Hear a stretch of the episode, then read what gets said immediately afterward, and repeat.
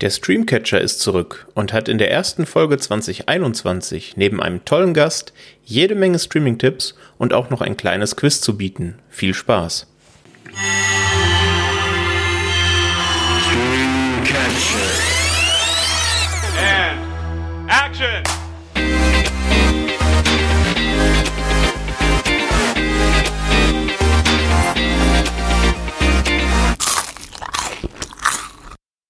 Hallo und herzlich willkommen zur ersten Folge des Filmtoast Streamcatchers im Jahr 2021. Wir melden uns nach einer kleinen Winterpause zurück und wünschen euch natürlich an erster Stelle ein frohes neues Jahr. Wir, das sind heute ein, zum einen der Krischi. Servus Krischi. Hi Patrick. Grüße dich. Und zum anderen haben wir einen Gast aus dem hohen Norden zugeschaltet. Moin Timo. Moin moin Krischi und moin Patrick. Moin. Auch du grüße dich. Ja, äh, Timo, viele unserer Hörerinnen und Hörer werden dich aus der Filmtoast Fokus Folge zu Becky kennen, in der du dein großartiges Debüt, wie ich finde, bei uns gefeiert hast. Magst du dich für alle anderen noch mal ganz kurz vorstellen? Ja, sehr gerne. Ich bin Timo, bin 36 Jahre alt aus dem hohen Norden in Flensburg und habe ja damals schon beim Becky Podcast gesagt, ich Filme sind mein großes Hobby, sind meine große Liebe neben dem Fußball und ich freue mich immer mit vernünftigen Leuten darüber zu sprechen. Und zwei davon habe ich ja heute, Gott sei Dank, oder bin bei zwei von denen an der Seite. Das hört man doch sehr gerne. Wunderbar. Das glaubt er. Das glaubt er noch. Mal gucken, was er am Ende der, der Folge sagt. Ja, äh, wir hatten es über Social Media kurz angekündigt. Wir hatten eine kurze Winterpause eingelegt um uns mal ein bisschen neu zu sortieren, da wir ja nach einem Jahr Streamcatcher jetzt sozusagen in die zweite Staffel gehen im Jahr 2021. Und das wollen wir mit ein paar Änderungen am Konzept begehen. Ähm, da wir gemerkt haben, dass wir uns im letzten Jahr bei der einen oder anderen Folge dann doch ein bisschen verplappert haben, sodass die Folgen im Extremfall dann doch mal die zweieinhalb Stunden Grenzen gesprengt haben. Das wollen wir jetzt verhindern. Also wir haben uns jetzt mal die Zielmarke gesetzt, dass eine Folge grob 90 Minuten lang werden soll. Und wir haben den Fokus ein bisschen verschoben und zwar weg von den Neustarts des kommenden Monats. Die wird es immer noch geben, aber sie werden ein bisschen kürzer behandelt und eher hin zu tatsächlichen Streaming-Tipps. Also Film oder Serien, die wir auf den Streaming-Diensten entdeckt haben, die vielleicht einem nicht immer direkt ähm, von der Startseite von Netflix, Prime und Co. entgegenschreien, sondern für die man vielleicht ein bisschen suchen muss und euch da einfach den ein oder anderen, vielleicht auch ein bisschen nischigeren Tipp mit an die Hand zu geben. Das so soll so grob die inhaltliche Ausrichtung sein und auf der Besetzungscouch gibt es auch ein paar Neuigkeiten. Wie ihr es ja vielleicht schon daran hört, dass ihr weder den Jan noch den Samuel gerade hört. Ähm, das hat damit zu tun, dass der Jan sich in der nächsten Zeit erstmal komplett ähm, dem Verfassen von Artikeln für unsere Website widmet da er auch eine großartige Arbeit macht mit zig Serienrezensionen. Da könnt ihr gerne mal nach seinen Artikeln suchen. Und der Samuel aus privaten Gründen ähm, eine Pause einlegt, der widmet sich jetzt erstmal der Uni. Dementsprechend äh, sind der Krischi und ich jetzt erstmal bis auf weiteres das Kernteam, wenn man so will. Und wir laden uns jetzt ganz liebe Gäste ein und da haben wir jetzt mal den Start mit dem Timo gemacht, denn da haben wir ja schon gute Erfahrungen gemacht. Nochmal vielen Dank. Sehr, sehr gerne, sehr, sehr gerne. Ja, und da wollen wir auch äh, direkt mal starten. Wir sind ja jetzt frisch im neuen Jahr angekommen. Das heißt, in der letzten Zeit äh, haben auch Weihnachtsfilme, Weihnachtsserien, was man eben immer auch zum Jahreswechsel so guckt, vermutlich ähm, äh, unser, unser, Schau, unsere Scha unser Schauen äh, bestimmt. Nichtsdestotrotz gibt es natürlich ein paar Sachen, die wir geguckt haben. Und da fangen wir doch mal an, tatsächlich mit einem Neustart, denn im Januar geht eine Serie weiter, die uns fast den kompletten Streamcatcher 2020 begleitet hat, von der Ankündigung ganz am Anfang des Jahres bis zur Ausstrahlung. Und zwar Snowpiercer geht in die zweite Staffel ab dem 26.01. bei Netflix. Und ja, Krischi, du hast die erste Staffel auch komplett gesehen, oder? Genau, und ich habe es geliebt, wirklich. Also es, ich mochte den Film, von ähm, Bong Joon-ho wirklich sehr, sehr gerne. Aber die Serie schafft es nochmal diese, diese Welt in diesem Zug nochmal, natürlich mit, hat, hat, hat dann natürlich wesentlich mehr Zeit, um das Ganze zu, beschreiben, zu zeigen, sich Zeit zu lassen, auf ein paar Geschichten und Nebenstränge aufzubauen. Und das finde ich ist sehr gut gelungen mit tollen Darstellern, angeführt von Jennifer Connelly. Ja, da bin ich sehr gespannt, wie es dann in Staffel 2 jetzt weitergeht, ohne groß zu spoilern. Es wird, glaube ich, nicht schlechter werden. Und ich hoffe es. Das denke ich auch, ja. Ich war ein bisschen verwundert, dass es tatsächlich jetzt schon weitergeht. Das hatte ich gar nicht mehr so richtig auf dem Schirm. Ähm, es ist natürlich so, am 26.01. kommt erstmal die erste Folge zu Netflix, weil Snowpiercer bleibt seinem Konzept der wöchentlichen Veröffentlichung treu. Hm, nichtsdestotrotz freue ich mich da auch sehr drauf. Fand die erste Staffel stark. Vor allem fand ich, sie wurde mit äh, von Folge zu Folge kontinuierlich stärker. Ähm, und sie hat sich dann auch so ein bisschen freigeschwommen, fand ich, von der, von der Filmvorlage, die ich auch durchaus mag. Ähm, aber da bin ich gespannt, was da, was da mit dem Zug dann in der zweiten Staffel passiert. Timo, hast du da schon mal reingeguckt oder hast du da gar keine, gar keine Berührungspunkte mit? Als höflicher Gast war ich jetzt ganz still und habe damit natürlich offenbart, dass ich äh, Snowpiercer Staffel 1 nicht gesehen habe. Ich kenne mhm. nur den Film. Ähm, wenn du sagst, der äh, Patrick, der Film hat dir ein bisschen gefallen und die Serie höre ich so raus mehr, dann äh, werde ich auf jeden Fall mal in Staffel 1 reinschauen müssen, denn mir hat der Film außerordentlich gut gefallen. Ja, ich habe es war vielleicht ein bisschen äh, ein bisschen untertrieben. Also ich finde den Film schon sehr sehr stark, nur so im Gesamtövre von Bong Joon-ho ist es für mich nicht einer der stärksten, so vielleicht. Und man der hat natürlich auch ein paar ganz klare Schwachpunkte, also gerade, ich meine, das spielt keine große Rolle, aber das CGI im Film sieht ja schon relativ fürchterlich aus. Ja. Aber das zieht sich auch so ein bisschen durch die Serie leider. Aber mein Gott. Ja, aber nee, da kannst du gerne mal reinschauen. Da hat man den Charme, diesen CGI, diesen schrecklichen CGI-Kram hat man dann aber als Charme eingefangen. Also den schlechten CGI-Mist aus dem Film hat man, der ist nämlich wirklich äh, grauenvoll. Das stimmt, ja. Wie ich finde. Ähm, den hat man dann in der Serie einfach weiter eingefangen. Ist doch super. Ja, so habe ich das noch gar nicht betrachtet. Das wirft ein ganz anderes Licht drauf. Das ist einfach eine ja. Hommage an den Film. Absolut. Oder ja, an die Comics. Das gefällt mir. Oder an die Comics, ja, genau. richtig. Ja, freuen wir uns drauf. Ab dem 26.01. auf Netflix wöchentlich veröffentlicht. Snowpiercer Staffel 2 wird sicherlich in den nächsten Streamcatcher-Episoden auch nochmal Thema werden, könnte ich mir vorstellen. Ja, äh, dann äh, mache ich doch direkt weiter mit einer äh, Serie, die auch bei Netflix aktuell zu sehen ist, aber schon in Gänze zu sehen ist und die ich mir tatsächlich mit meiner Freundin in, ich glaube, drei Tagen, und das ist für mich schon relativ schnell reingezogen habe, weil sie mich schlicht nicht losgelassen hat, und zwar Alice in Borderland. Das ist eine Serie bei Netflix, wie gesagt, die basiert auf einem Manga, auf einem 18-teiligen Manga aus dem Jahr 2010, ist also schon elf Jahre alt, das gute Stück. Und die Netflix-Serie hat acht Folgen, eine Folge so grob um die 45, 50 Minuten.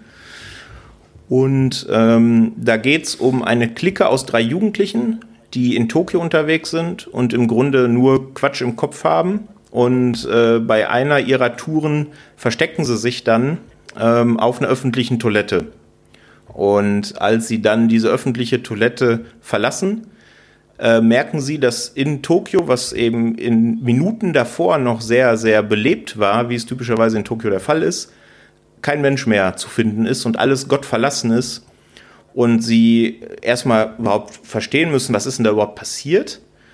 Und dann startet es aber relativ schnell, dass sie zu einem Spiel eingeladen werden. Also mit Reklametafeln werden sie zu einem Spiel gelotst, treffen da auch noch auf ein paar andere Leute, bekommen dann jeder Handys äh, äh, zur Verfügung gestellt und auf dem Handy kriegen die dann die Spielanleitung quasi. Und das sind sehr, sehr diabolische Spiele. Also Spiele auf Leben und Tod mehr oder minder. Und wenn sie das Spiel geschafft haben, es ist auch durchaus möglich, dass man bei so einem Spiel stirbt, dann bekommen sie Tage auf ihr Lebenskonto, wenn man so will, gut geschrieben. Und wenn dieses Konto leer ist, dann gibt es einen mysteriösen Laserstrahl aus dem Himmel, der den Kopf durchschießt und sie tötet. Das ist so grob die, äh, die, die Prämisse von Alice im Borderland. Und ja, dann geht es eben darum, dass es immer mehr Spiele gibt. Sie finden immer mehr Gleichgesinnte und versuchen natürlich, diesem Mysterium irgendwie auf den Grund zu gehen und natürlich zu überleben. Und ja, hat mich sehr, sehr, sehr begeistert, muss ich sagen. Hat ordentlich Härte, hat sehr sympathische Darsteller, wie ich finde, mit denen man auch mitfiebert. und hat in den acht Folgen auch sehr, sehr faustdicke Überraschungen. Also da ist uns bei der ein oder anderen Szene wirklich die Luft weggeblieben. Krischi, du hast es auch schon komplett gesehen, oder? Nicht komplett, aber begonnen. Also ich bin jetzt bei fast der Hälfte. Ich habe jetzt die ersten drei Folgen gesehen, bin mitten in der vierten gewesen, dann musste ich doch mal unterbrechen, da mein Sohnemann dann nach Hause kam und dann ist es nicht so praktisch, wenn man sowas gerade guckt, weil du ja auch sagtest, es hat einen gewissen Härtegrad. Es ist, äh, aber es ist, es hat mich wirklich, ich hatte ein bisschen gebraucht, weil ich noch andere Sachen zu Ende gucken wollte und direkt nach Folge 1 war ich so hooked, das ist, es ist eine tolle Atmosphäre, die sich da zeigt, die, wie du es auch sagtest, die Darsteller sind sympathisch genug, dass man wirklich mitfiebert und ähm, es ist wirklich, also wirklich, wirklich klasse. Also wer da auch vielleicht noch zögert, äh, du hattest es ja vorhin schon angesprochen, Patrick, äh, Jan schreibt ja eine Menge zu Serien.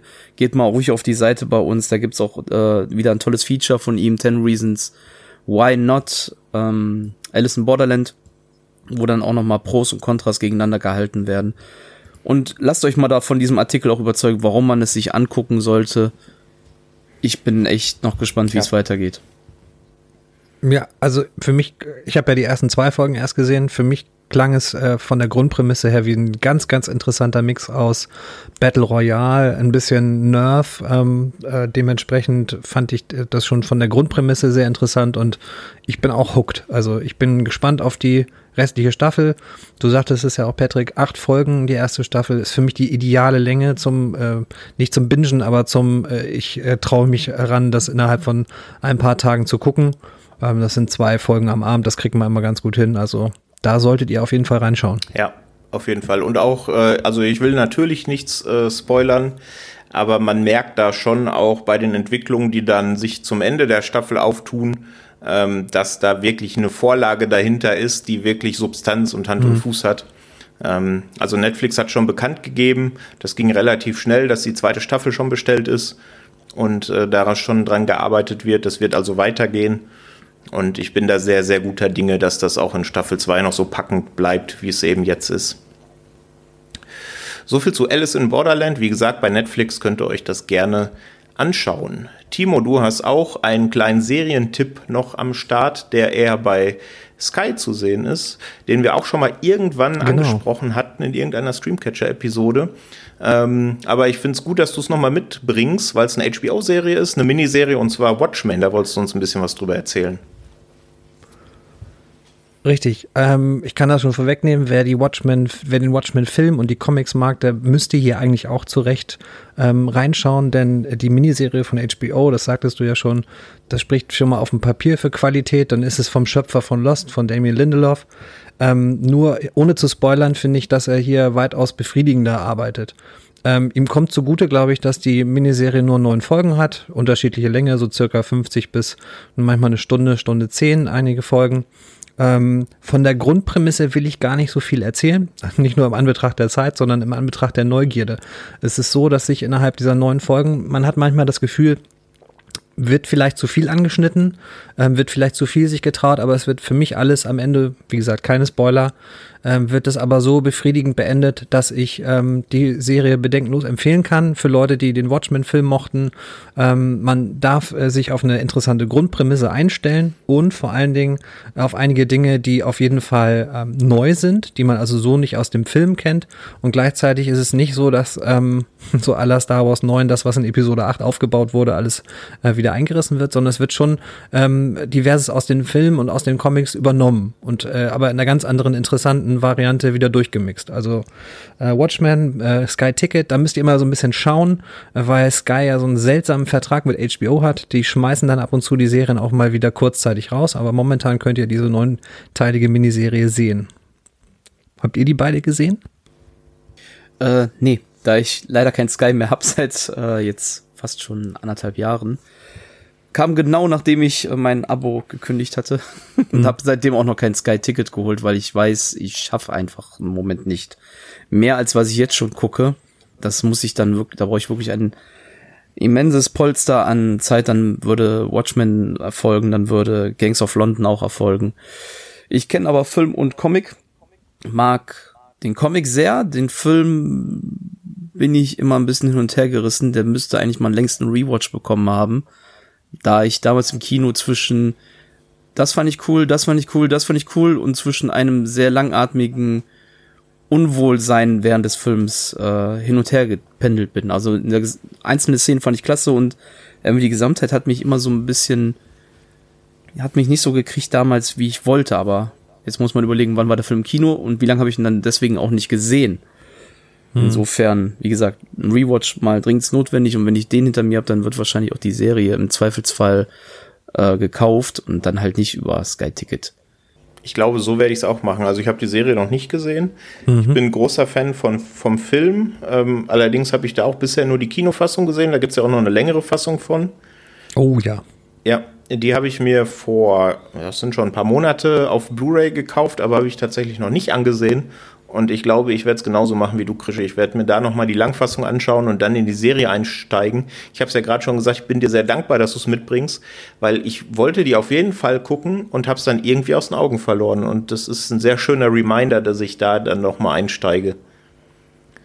Das ist so ein generelles Serienproblem bei mir. Bei mir ist es manchmal die Zeit und der Angang, wenn ich dann sehe, das hat 24 Folgen und drei Staffeln oder 15 Staffeln, was weiß ich. Ähm, und ich hatte Watchmen, den äh, Ultimate Cut, vor ein paar Monaten mal gesehen. Hat auch zwei Abende gedauert, weil er, glaube ich, fast vier Stunden geht. Mhm. Und dementsprechend war ich noch so frisch in meine Erinnerung an den Film, dass ich äh, bei der Serie gut einsteigen konnte und sofort wusste, aha, okay, hier geht's also weiter, das ist die Prämisse.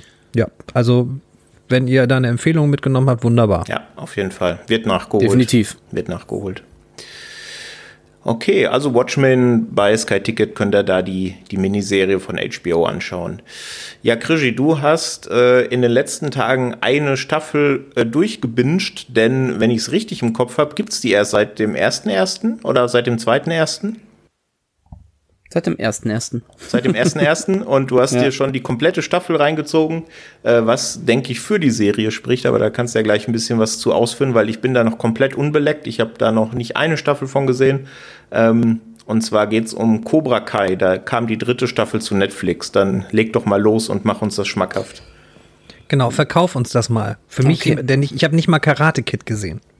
Du hast nicht mal Karate Kid gesehen und das Nein. ist eigentlich gar nicht so schlimm weil ähm, die Serie grundsätzlich, also klar, du hast es ja gerade gesagt, basiert ja auf den Karate Kid Film, mal unabhängig jetzt von Staffel 3, sondern insgesamt von der Serie, wer es noch nicht gesehen hat. Ähm, speziell halt erstmal auf dem ersten Teil und der Rivalität zwischen den beiden Figuren, Johnny Lawrence, den William Billy damals noch Zepka äh, spielt und Daniel LaRusso, den Ralph Macho spielt, der ist ja nicht nur ähm, aus den Karate Kid Filmen, wahrscheinlich aber in erster Linie, sondern noch aus anderen 80er Jahre Filmen bekannt. Ähm, das, also diese Rivalität, die wird hier halt nochmal aufgegriffen, aber diesmal mehr aus der Sicht von halt Johnny gezeigt. Und wer vielleicht auch How Met Mother gesehen hat, der kennt die Ansichten von Barney Stinson dort zu Karate Kid und dass für ihn Johnny Lawrence eigentlich das von dem hier titelgebenden Cobra Kai Dojo das wahre Karate Kid ist und irgendwie wird das auch, wenn man das im Hinterkopf behält, dann, dann dann hat das schon so einen gewissen Spaß, den man da, der da einhergeht, weil man immer im Kopf hat, ja, der andere, der Nerd, wie er das dann sagt, ist eigentlich mehr der Bösewicht. Das haben wir übrigens auch, ähm, wer sich mal nach YouTube verläuft, kann auch gerne mal Filmtoast und Karate Kid eingeben. Da findet man auch einen schon zwei Jahre alten Beitrag von uns, in dem der Film näher beleuchtet wird und gezeigt wird, warum eigentlich Daniel, der vermeintliche Hauptheld, hier der Bösewicht ist in dem Film. Und genau auf diese Punkte werden in, dem, in der Serie dann halt aufgegriffen mit der Sicht, dass viele Aktionen, die man dem vermeintlich bösen Johnny zugeschrieben hat, eigentlich gar nicht böse waren, sondern der andere. Und das, damit spielt auch die ganze Serie. Dass die Figuren, also insgesamt sind die Figuren sehr, alle sehr sympathisch und halt nicht eindimensional. Du hast halt nicht nur schwarz und weiß, du hast halt in erster Linie so ein riesiges Grau. Niemand ist perfekt, alle machen Fehler. Klar waren manche Aktionen nicht immer perfekt, sind nicht immer gut, sind aber auch nicht immer ganz böse und irgendwo schwimmen alle so in diesem Meer von Grau, nenne ich es jetzt mal.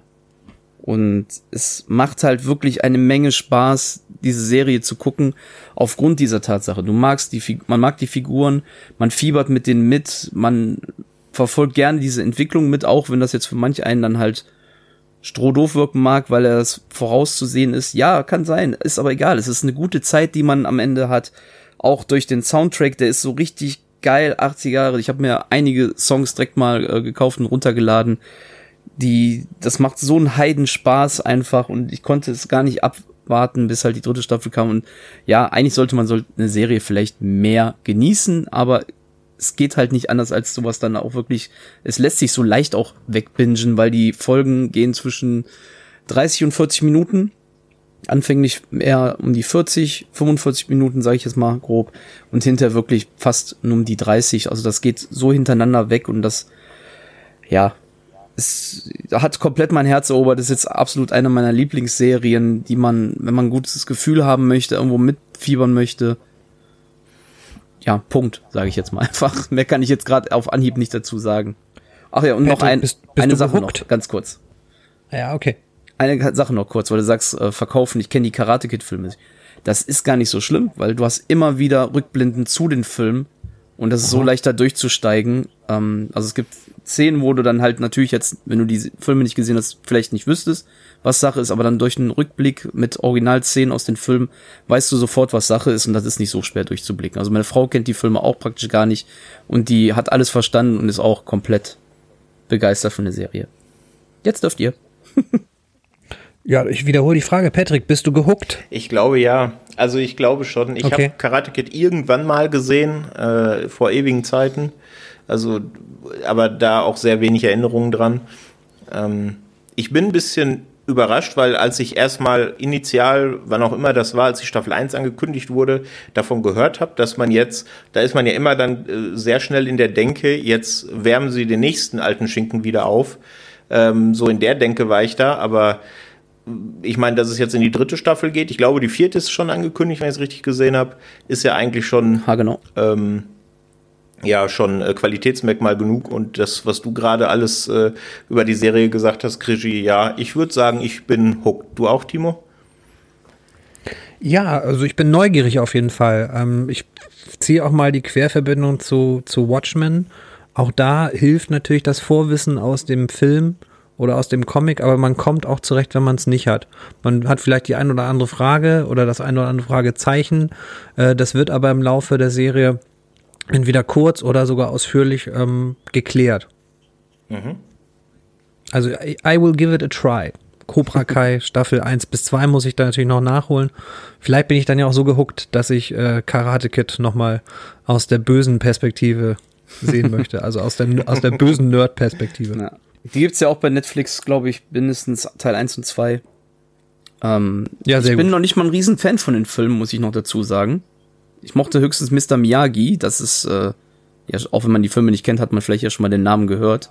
ja, den kennt man Form. aus der Popkultur. Genau. Einfach diese Auftragen und hier rum und da rumwischen, also diese komischen Arten. Das war cool an dem Film. Ich mochte aber den Typen halt wirklich noch nie. Und auch wenn man die Filme halt, wie gesagt, nicht so überragend vielleicht findet, die Serie, die hat's bei mir dann doch schon eher erreicht. Das klingt wirklich, ja, cool. wirklich gut. Ist ich bin auf eure, ich bin auf eure Meinung hinterher gespannt. Okay, also ja, wie gesagt, Cobra Kai in die dritte Staffel gegangen, aktuell bei Netflix komplett schon zu sehen. Ja, Timo, du hast uns noch was mitgebracht. Du warst vorhin schon im Sky Ticket Gefilden unterwegs und die Serie, die du jetzt ansprechen möchtest, war auch einer der Gründe, warum ich mir Sky Ticket geholt habe, weil ich sie sehen wollte, weil unser Jan auch sehr geschwärmt hat davon. Ich habe sie dann auch geschaut und bin sehr gespannt, was du uns jetzt zu The Undoing zu sagen hast. Leg mal los. Ja, wie auch bei Watchmen eine Miniserie, noch kürzer, sechs Folgen, äh, keine länger als eine Stunde. Ähm, es geht da um ein, da sage ich tatsächlich ein bisschen mehr zum Inhalt auch, weil das finde ich da weniger wegnimmt. Es ist fast ein klassischer Krimi, Thriller, Drama-Plot, ähm, gut betuchte New Yorker Familie, ähm, Jonathan Fraser, gespielt von Hugh Grant, ist äh, Onkologe. Äh, seine Frau Nicole Kidman, Grace, ähm, ist Paar- oder beziehungsweise Psychotherapeutin. Äh, ihr Sohn geht auf eine sehr, sehr teure Privatschule und ähm, in der ersten Folge lernen wir in der ersten äh, in der Exposition ein bisschen kennen, wie die Familie tickt. Und das sieht alles sehr harmonisch aus, doch dieses Bild bekommt so langsam Risse, eine neue Figur tritt in dieser High Society. Und ähm, diese neue Figur stirbt aber schon in der ersten Episode, wird also ermordet. Und ähm, wir als Zuschauer erfahren, dass der Hauptverdächtige tatsächlich Jonathan ist, also der Ehemann von Nicole Kidman in der Serie. Und ähm, die Miniserie dreht sich dann äh, tatsächlich um den Prozess, um die Ermittlungen der Polizei. Ähm, es gibt den einen oder anderen Cliffhanger und äh, ab hier wird auch nicht mehr gespoilert, denn die Serie kann man wirklich gut weggucken. Es ist jetzt keine Re äh, Revolution im TV-Genre. Es ist einfach gut gemachte HBO-Produktion. Sie sieht extrem gut aus. Ich glaube ja, eine Vielzahl von den Folgen, wenn nicht sogar alle, sind von Susanne Bier ähm, gedreht worden. Ähm, die kann auf jeden Fall ja was auf dem Regiestuhl. Und ansonsten ähm, ist es der Schöpfer von Big Little Lies, also auch eine Nicole Kidman HBO-Serie, David E. Kelly.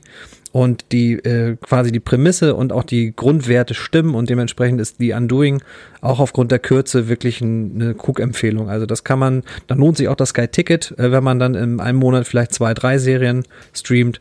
Ähm, von mir eine absolute Empfehlung. Äh, wie gesagt, keine Revolution erwarten. Ähm, es ist nicht, äh, es ist sehr formal, es sieht aber unheimlich gut aus, ist unheimlich interessant.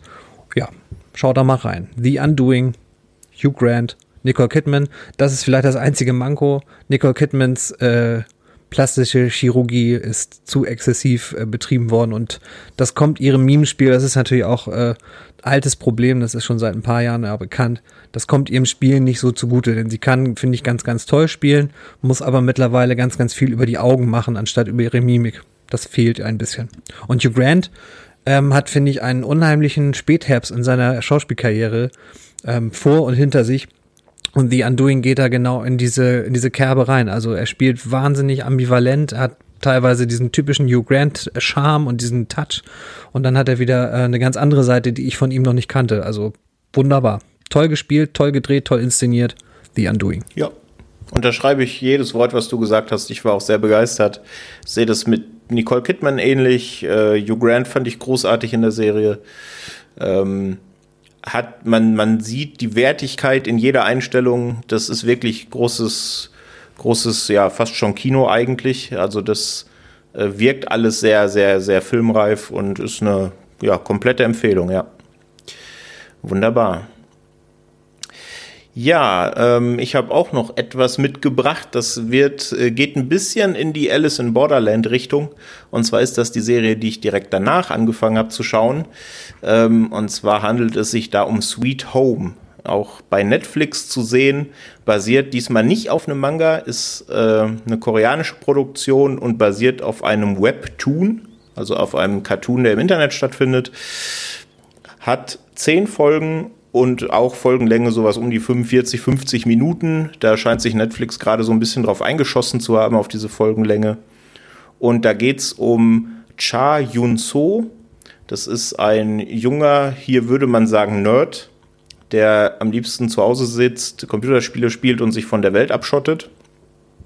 Also perfekt gemacht für die Pandemie und so ein bisschen in die Richtung geht es auch bei Sweet Home.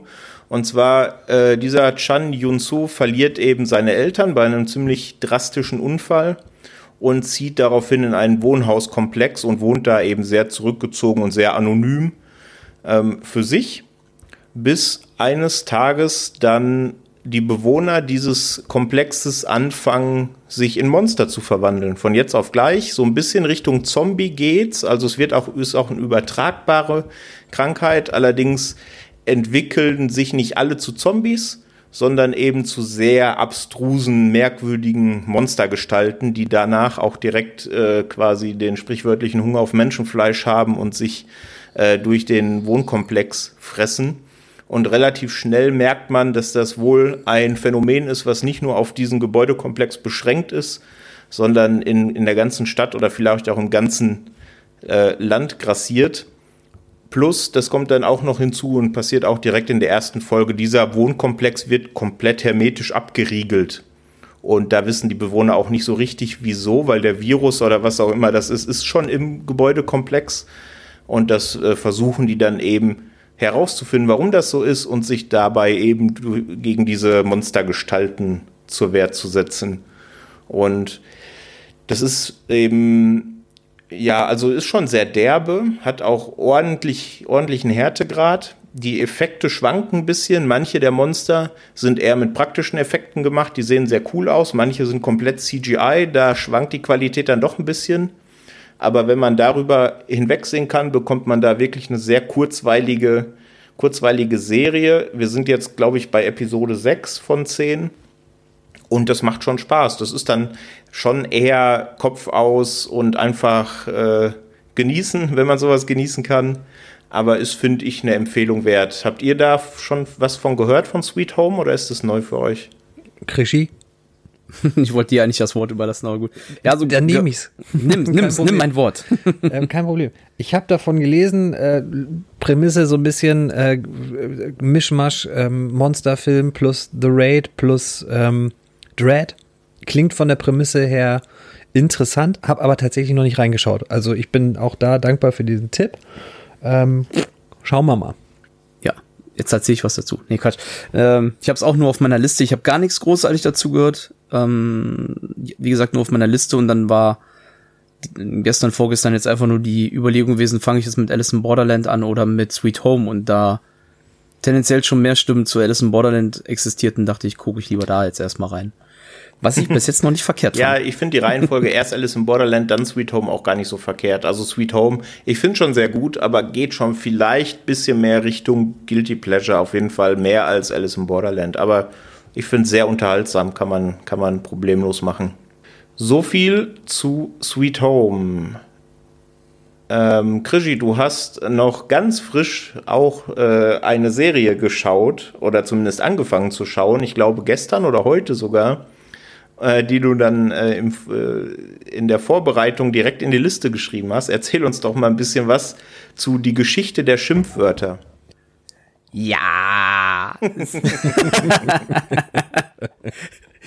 es, es, ich konnte nicht anders, ich musste es direkt reinschreiben. Ich fand's äh, so fantastisch. Ich hatte null Erwartungen. Ich habe es mir einfach mal ähm, über die tolle Erinnern-Funktion mit reingesetzt und dann wird sie natürlich direkt auf dem Titelbildschirm gezeigt und gedacht, ach komm, schau einfach direkt mal rein, gar nicht lange überlegt, einfach Klick, direkt reingeguckt und ich bin begeistert. Ich hab, das ist einfach was Schönes, was man sich einfach mal ganz kurz reinzwiebeln kann und äh, einen Riesenspaß dran haben kann. Also es gibt sechs Folgen in dieser Doku-Reihe, kann man sie eigentlich eher nennen als normale Serie, die tatsächlich so die sechs größten Schimpfwörter praktisch behandelt in jeder Folge der Start, äh, oder erstmal ganz wichtig, der Host ist Nicolas Cage und ich, ja.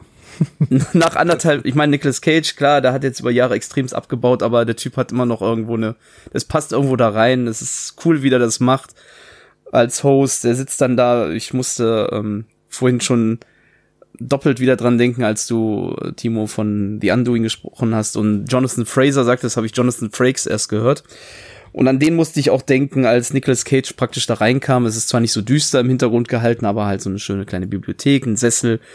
Und er setzt sich erstmal so schön anderthalb, zwei Minuten hin und fängt an, diverse Filme runter zu zitieren, zu zitieren wo einfach immer wieder Fuck, Fuck, Fuck, Fuck, Fuck, Fuck und alles Mögliche kommt. Äh, angefangen mit Sachen wie Snakes on a Plane mit Samuel Jackson, der dann natürlich dieses Wort äh, gefühlt prägt wie kein anderer. Da komme ich aber gleich nochmal drauf zurück. Und äh, ja, wie gesagt, die erste Folge, insgesamt bezieht sich jede Folge auf ein anderes Schimpfwort. Die erste Folge ist Fuck. Und da gehen dann unterschiedlichsterweise Comedians oder Sprachwissenschaftler drauf auf die Herkunft ein, beziehungsweise woher sie es kennen, wie schön eigentlich die Nutzung dieser Schimpfwörter ist ähm, auf, also die Herkunft, die Gründe, der heutige Brauch, Gebrauch der ganzen Schimpfwörter oder beziehungsweise jetzt davon fuck, wo das herstammt, Gerüchte, das ist also sowohl informativ als auch einfach nur witzig. Und auch wann es zum ersten Mal in Film auftrat. Die weiteren Folgen werden sein äh, Shit, Bitch, Dick, Pussy, Damn. Ich hoffe, ich habe jetzt hier keine Gesetze gebrochen bei meiner Schimpferei. Ähm, ja, und wie gesagt, man kann es mal so zwischendurch richtig schön reinsnacken. Das sind 20 Minuten pro Folge, die man da mal eben reingeblättert bekommt. Äh, meine Frau, die hat da auf einmal wie gebannt gesessen und sich das wirklich reingefuttert wie nichts. Die äh, erste Folge, die konnte gar nicht mehr vom Bildschirm ab und sich das dann angucken. Ja, und dann gibt's auch dann während der Folge, deswegen meinte ich von mit Samuel Jackson, wird dann sogar auch nochmal Bezug auf Filme spezieller genommen, auf dieses Fluchen. Und das unter den sechs bekanntesten Schimpfwörtern ist äh, Fuck auch das mit den Me und seinen Ableitungen, das, was am häufigsten mit Abstand am häufigsten verwendet wird in Filmen. So als Beispiel hat Nicolas Cage so, macht das, wenn der flucht, 71 Prozent all seiner Flüche aus. Dieses Wort. Oder seine Ableitung halt. Und dann wird auch mal kurz darauf eingegangen, wer ist denn derjenige Schauspieler, der am meisten flucht? Pro Film, pro Schimpfwort, pro Leinwandzeit praktisch. Und ich sag nur so viel, das kann sich ja jeder mal überraschen lassen. Samuel. Jackson ist nicht der mit den meisten Flüchen in Filmen. Tatsächlich sogar nur auf Platz drei und dann äh, lasse ich mal jeden selber herausfinden, wer denn tatsächlich Platz eins ist, beziehungsweise wer sogar auch noch vor Samuel L. Jackson steht. Timo, ich, lasse Ich dir eine gerne den Vermutung. Vortritt. Ja, ich habe auch reingeschaut. Ich habe aber die erste Folge nicht ganz geschafft und dementsprechend weiß ich das Ergebnis noch nicht. Ähm, ich habe aber eine Vermutung, werde sie aber auch hier nicht kundtun, weil ich den Zuschauern nicht den Spaß verderben will. Habe aber ja aufmerksam zugehört und äh, es klang zwischendurch so wissenschaftlich, dass ich auch kurz gedacht habe, das ist doch was jetzt, wo die Schulen dicht sind, äh, für die Kinder zu Hause. Um ein bisschen Sprachwissenschaft zu lernen, um ein bisschen Wortetymologie äh, zu lernen. Ähm, und das Ganze von Nick fucking Cage, um das mal so zu sagen. ähm, das kann nur Spaß machen. Also es gibt ja den berühmten Ausspruch, nur Kinski brennt wie Kinski von Kinski selbst. Ich weiß gar nicht, was Nick Cage über sich selbst sagen würde. Aber diese Jonathan Frakes äh, Assoziation hatte ich tatsächlich auch. Ich sah ihn an und dachte, es ist doch bestimmt nicht äh, Zufall, dass es gerade so wie, ähm, war es X, nee, wie hieß es, X-Faktor? Korrigiert mich. ja, wie genau. hieß denn das? Ist korrekt. Ja, das, das, das, äh, das muss Nick Cage wissen. Der hat vielleicht sogar gesagt, ich setze mich da so hin wie Jonathan Frakes. Also das kann ich mir bei Nick Cage definitiv vorstellen. Ja, viel Spaß bei die ähm, bei der neuen Netflix-Serie mit Nick Cage. Das ist ja der, also ich habe, bevor du es gesagt hast, Krishin, noch nichts von dieser Serie gehört. Äh, Du hast mich direkt bei Nick Cage. Ich möchte auch äh, entschieden widersprechen, dass äh, der gute Herr Cage in den letzten Jahren abgebaut hat. Äh, also allein Mandy ist äh, ein, ein Beweis des Gegenteils. Äh, natürlich bei dem Output, er macht ja gefühlt 20 Serien, äh, 20 Filme pro Jahr, ähm, sind ja gut so 16 bis 18 schon eher so auf der unteren Wertungsskala anzusiedeln, aber gerade Mandy oder die Farben aus dem All fand ich auch ganz gut eigentlich. Gut, dann will ich das relativieren. Aber er, er ist ja, Er ist hat ja so ein bisschen wie- Blockbuster technisch abgebaut. Ja, das auf jeden Fall. Er ist, er ist so ein bisschen wie der, der Neue in der Altherrenliga, der bei 20 Spielen nicht trifft und dann aber für den einen Moment, da kommt er in der Saison rein und dann macht er drei Buden. Das ist Nick Ja, Cage. richtig. Also Nick Cage hat wirklich ein paar Highlights in den letzten Jahren gehabt und gleichzeitig so viele Lowlights.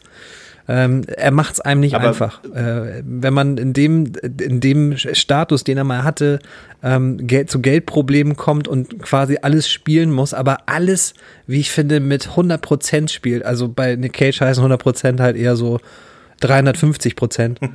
dann hat man fast noch an solchen Durchschnitts-Direct-to-Video-Sachen Spaß. Und dann hattest du ja schon gesagt, Mandy als herausragender Film in den letzten Jahren, die Farbe aus dem All. Ich fand auch Army of One ziemlich gut, muss ich sagen. Ähm, läuft auch gerade bei Sky, äh, falls jemand ein Sky-Ticket jetzt endgültig kaufen möchte. Wir kriegen dafür nichts, müssen wir dazu sagen. Das stimmt. Keine Schleichwerbung. Aber der ist auch bei, bei Sky gerade drin und das war auch ein ziemlich guter Cage. Aber es ist, wie gesagt, mittlerweile gucke ich gar nicht mehr, in welchem Genre ist der Film, sondern, ah, es ist Nick Cage, alles klar. Ja, exakt, so, so mache ich es auch. Und da sieht man auch schon viel Schund. Äh, aber du hast es sehr gut gesagt, das ist, äh, und wenn, wenn Nick Cage mal nicht trifft auf dem Feld, dann sorgt er wenigstens für gute Stimmung in der Kabine. Absolut. Und bringt Kippen und äh, wahrscheinlich Der bringt Bier mit mit. Sicherheit das Bier mit, da kann es von ausgehen. Ja. Und sein Superman-Kostüm von dem nicht entstandenen Ja, Film. und sinniert dann über Schimpfwörter. Großartig. Genau. Klasse. Nee, das klingt sehr, sehr gut. Da, da werde ich direkt, äh, direkt reinsuchten. Also das. Ähm, kurze Frage auf Englisch oder auf Deutsch? Äh, auf Englisch mit deutschem Untertitel, wenn du magst. Ja. Wo wir dann auch bei den Sprachwissenschaften sind für die Schüler, ne? Ja, genau. Dass die, die können dann auch direkt noch Fremdsprache lernen. Ja, absolut. Ein paar Vokabeln draufschreiben. Ich habe auch heute noch ein, noch ein Wort gelernt. Fuckhead. Ja, Fuckhead. Ich, äh, als Flachwichser hätte ich das nie übersetzt. das ist genauso wie in, äh, wie, wie hieß nochmal die Serie auch auf Netflix? Ähm, American Vandal. Übrigens auch sehr witzig. Auch, auch eine tolle Übersetzung. Wenn dann immer dick an der Tafel stand, dann wurde das mit Eumel übersetzt. Ich, äh, Oha. fantastisch. Naja, ist zumindest kreativ. Dann ist der Dickhead der Eumelkopf. Okay. So ein, Et- ja, genau. Gut, cool. Hätten wir das auch Das stand da wirklich Dicktown und Eumelstadt, also das ist nicht so ausgeschlossen. Okay. Also wer Bock drauf hat, gerne mal reingucken. Also auch American Vandal ist, ich hatte eine super Zeit. Ja, das hast du, glaube ich, schon einmal, einmal beworben hier, oder? Da kann ich mich, glaube ich, noch dran entsinnen. War das so? Vielleicht. Da werden wir noch mal den Archiven nachwüsteln. Genau. Muss Bob Andrews für Recherchen und Archiv los und das recherchieren. Sehr schön. Sehr schön. Also die Geschichte der Schimpfwörter auf Netflix. Wir sind jedenfalls hooked. Wir ja, hoffen, äh, äh, Krischi konnte euch auch dafür begeistern. Ähm, abschließend in unserem Seriensegment haben wir noch einen Neustart, der ähm, einer Serie, die jetzt in die sechste Staffel geht, zu der ihr beiden was sagen könnt. Ich bin da noch komplett unbeleckt auf dem Thema. Deswegen lasse ich da gerne, äh, ja, wer auch immer möchte, Krischi oder Timo, den Vortritt bei Brooklyn 99. Das geht jetzt in die sechste Staffel, bitteschön. Timo, darfst gerne raushauen. Ja, ähm, Brooklyn 99 ist ja sogar, wir sind ja ein bisschen hinten dran. Ich glaube, in Amerika lief die siebte Staffel schon. Ich glaube sogar ähm, achte. Oder sogar die achte, ich glaube ja, kann sein. Ähm, zur Prämisse muss man nicht viel sagen. Es ist, finde ich, eine der mit witzigsten äh, Comedy-Serien, die es momentan so vom US-Markt her gibt. Ähm, allerdings vielleicht auch nur für die Leute, die was mit Scrubs anfangen konnten, die was mit äh, Saturday Night Live äh, Personal anfangen können. Äh, allen voran mit Andy Samberg, der ja die Titelrolle spielt. Ähm, gleichzeitig finde ich, das äh, ist eine tolle Serie, die ähm, Lacher hat, aber gleichzeitig auch eine fortlaufende Handlung. Also nicht in jeder Folge geht es um, um die gleiche Handlung, aber sie läuft kontinuierlich weiter und die Entwicklungen äh, werden in den Staffeln danach auch berücksichtigt. Es gibt und gab sogar den einen oder anderen Cliffhanger nach gerade Staffel 5, der auf jeden Fall Neugierde machen sollte auf die sechste Staffel. Und ähm, dementsprechend, ich bin noch mittendrin in der sechsten Staffel. Ich habe die schon vor ein paar Monaten angefangen, als sie noch nicht bei Netflix lief. Aber ich habe irgendwann äh, aufgrund des Zeitmangels ähm, abbrechen müssen und habe es bisher sehr bereut, weil ich dann aber auch gesehen habe, Mensch, die gibt's ab Januar bei Netflix. Dann habe ich manchmal auch ein bisschen Geduld und habe andere Sachen vorgezogen. Aber wer äh, lachen möchte, ähm, Brooklyn 99, die sechste Staffel ab jetzt bei Netflix. Und Krischi, ähm, kann ja übernehmen und einmal weiter sagen, was ihm so gut an Brooklyn Nine-Nine gefällt. Ja, du hast einen schönen Vergleich da genannt, auch mit Scrubs, weil den setze ich auch mal gerne, weil es so ist, du hast halt eine Chaotentruppe gewissermaßen da, aber die wissen, was sie tun. Du hast ja bei Scrubs auch, das sind irgendwo so ein paar, ja, Chaoten passt jetzt eigentlich am besten, aber die sind immer noch tolle Ärzte. Und so hast du es auch mhm. dort, das sind immer noch tolle Polizisten. Die wissen schon, was sie für einen Job machen. Du hast dann auch halt immer deine Fälle. Aber wie du auch sagtest, tolle Entwicklung, äh, das macht Spaß. Wenn man in der ersten Staffel, ich würde sagen, so ab der Mitte warm genug mit den Figuren geworden ist, werden sie, wiederholen sie auch tolle Running Gags und in der zweiten, dritten Staffel ist das, ja, dann mag man das einfach, mag man die Figuren, mag man die Leute, die wiederholten Gags und beziehungsweise Special-Folgen, nenne ich jetzt mal Stichwort Halloween, Stichwort, äh, ja auch mal so, äh, wie heißt das nochmal?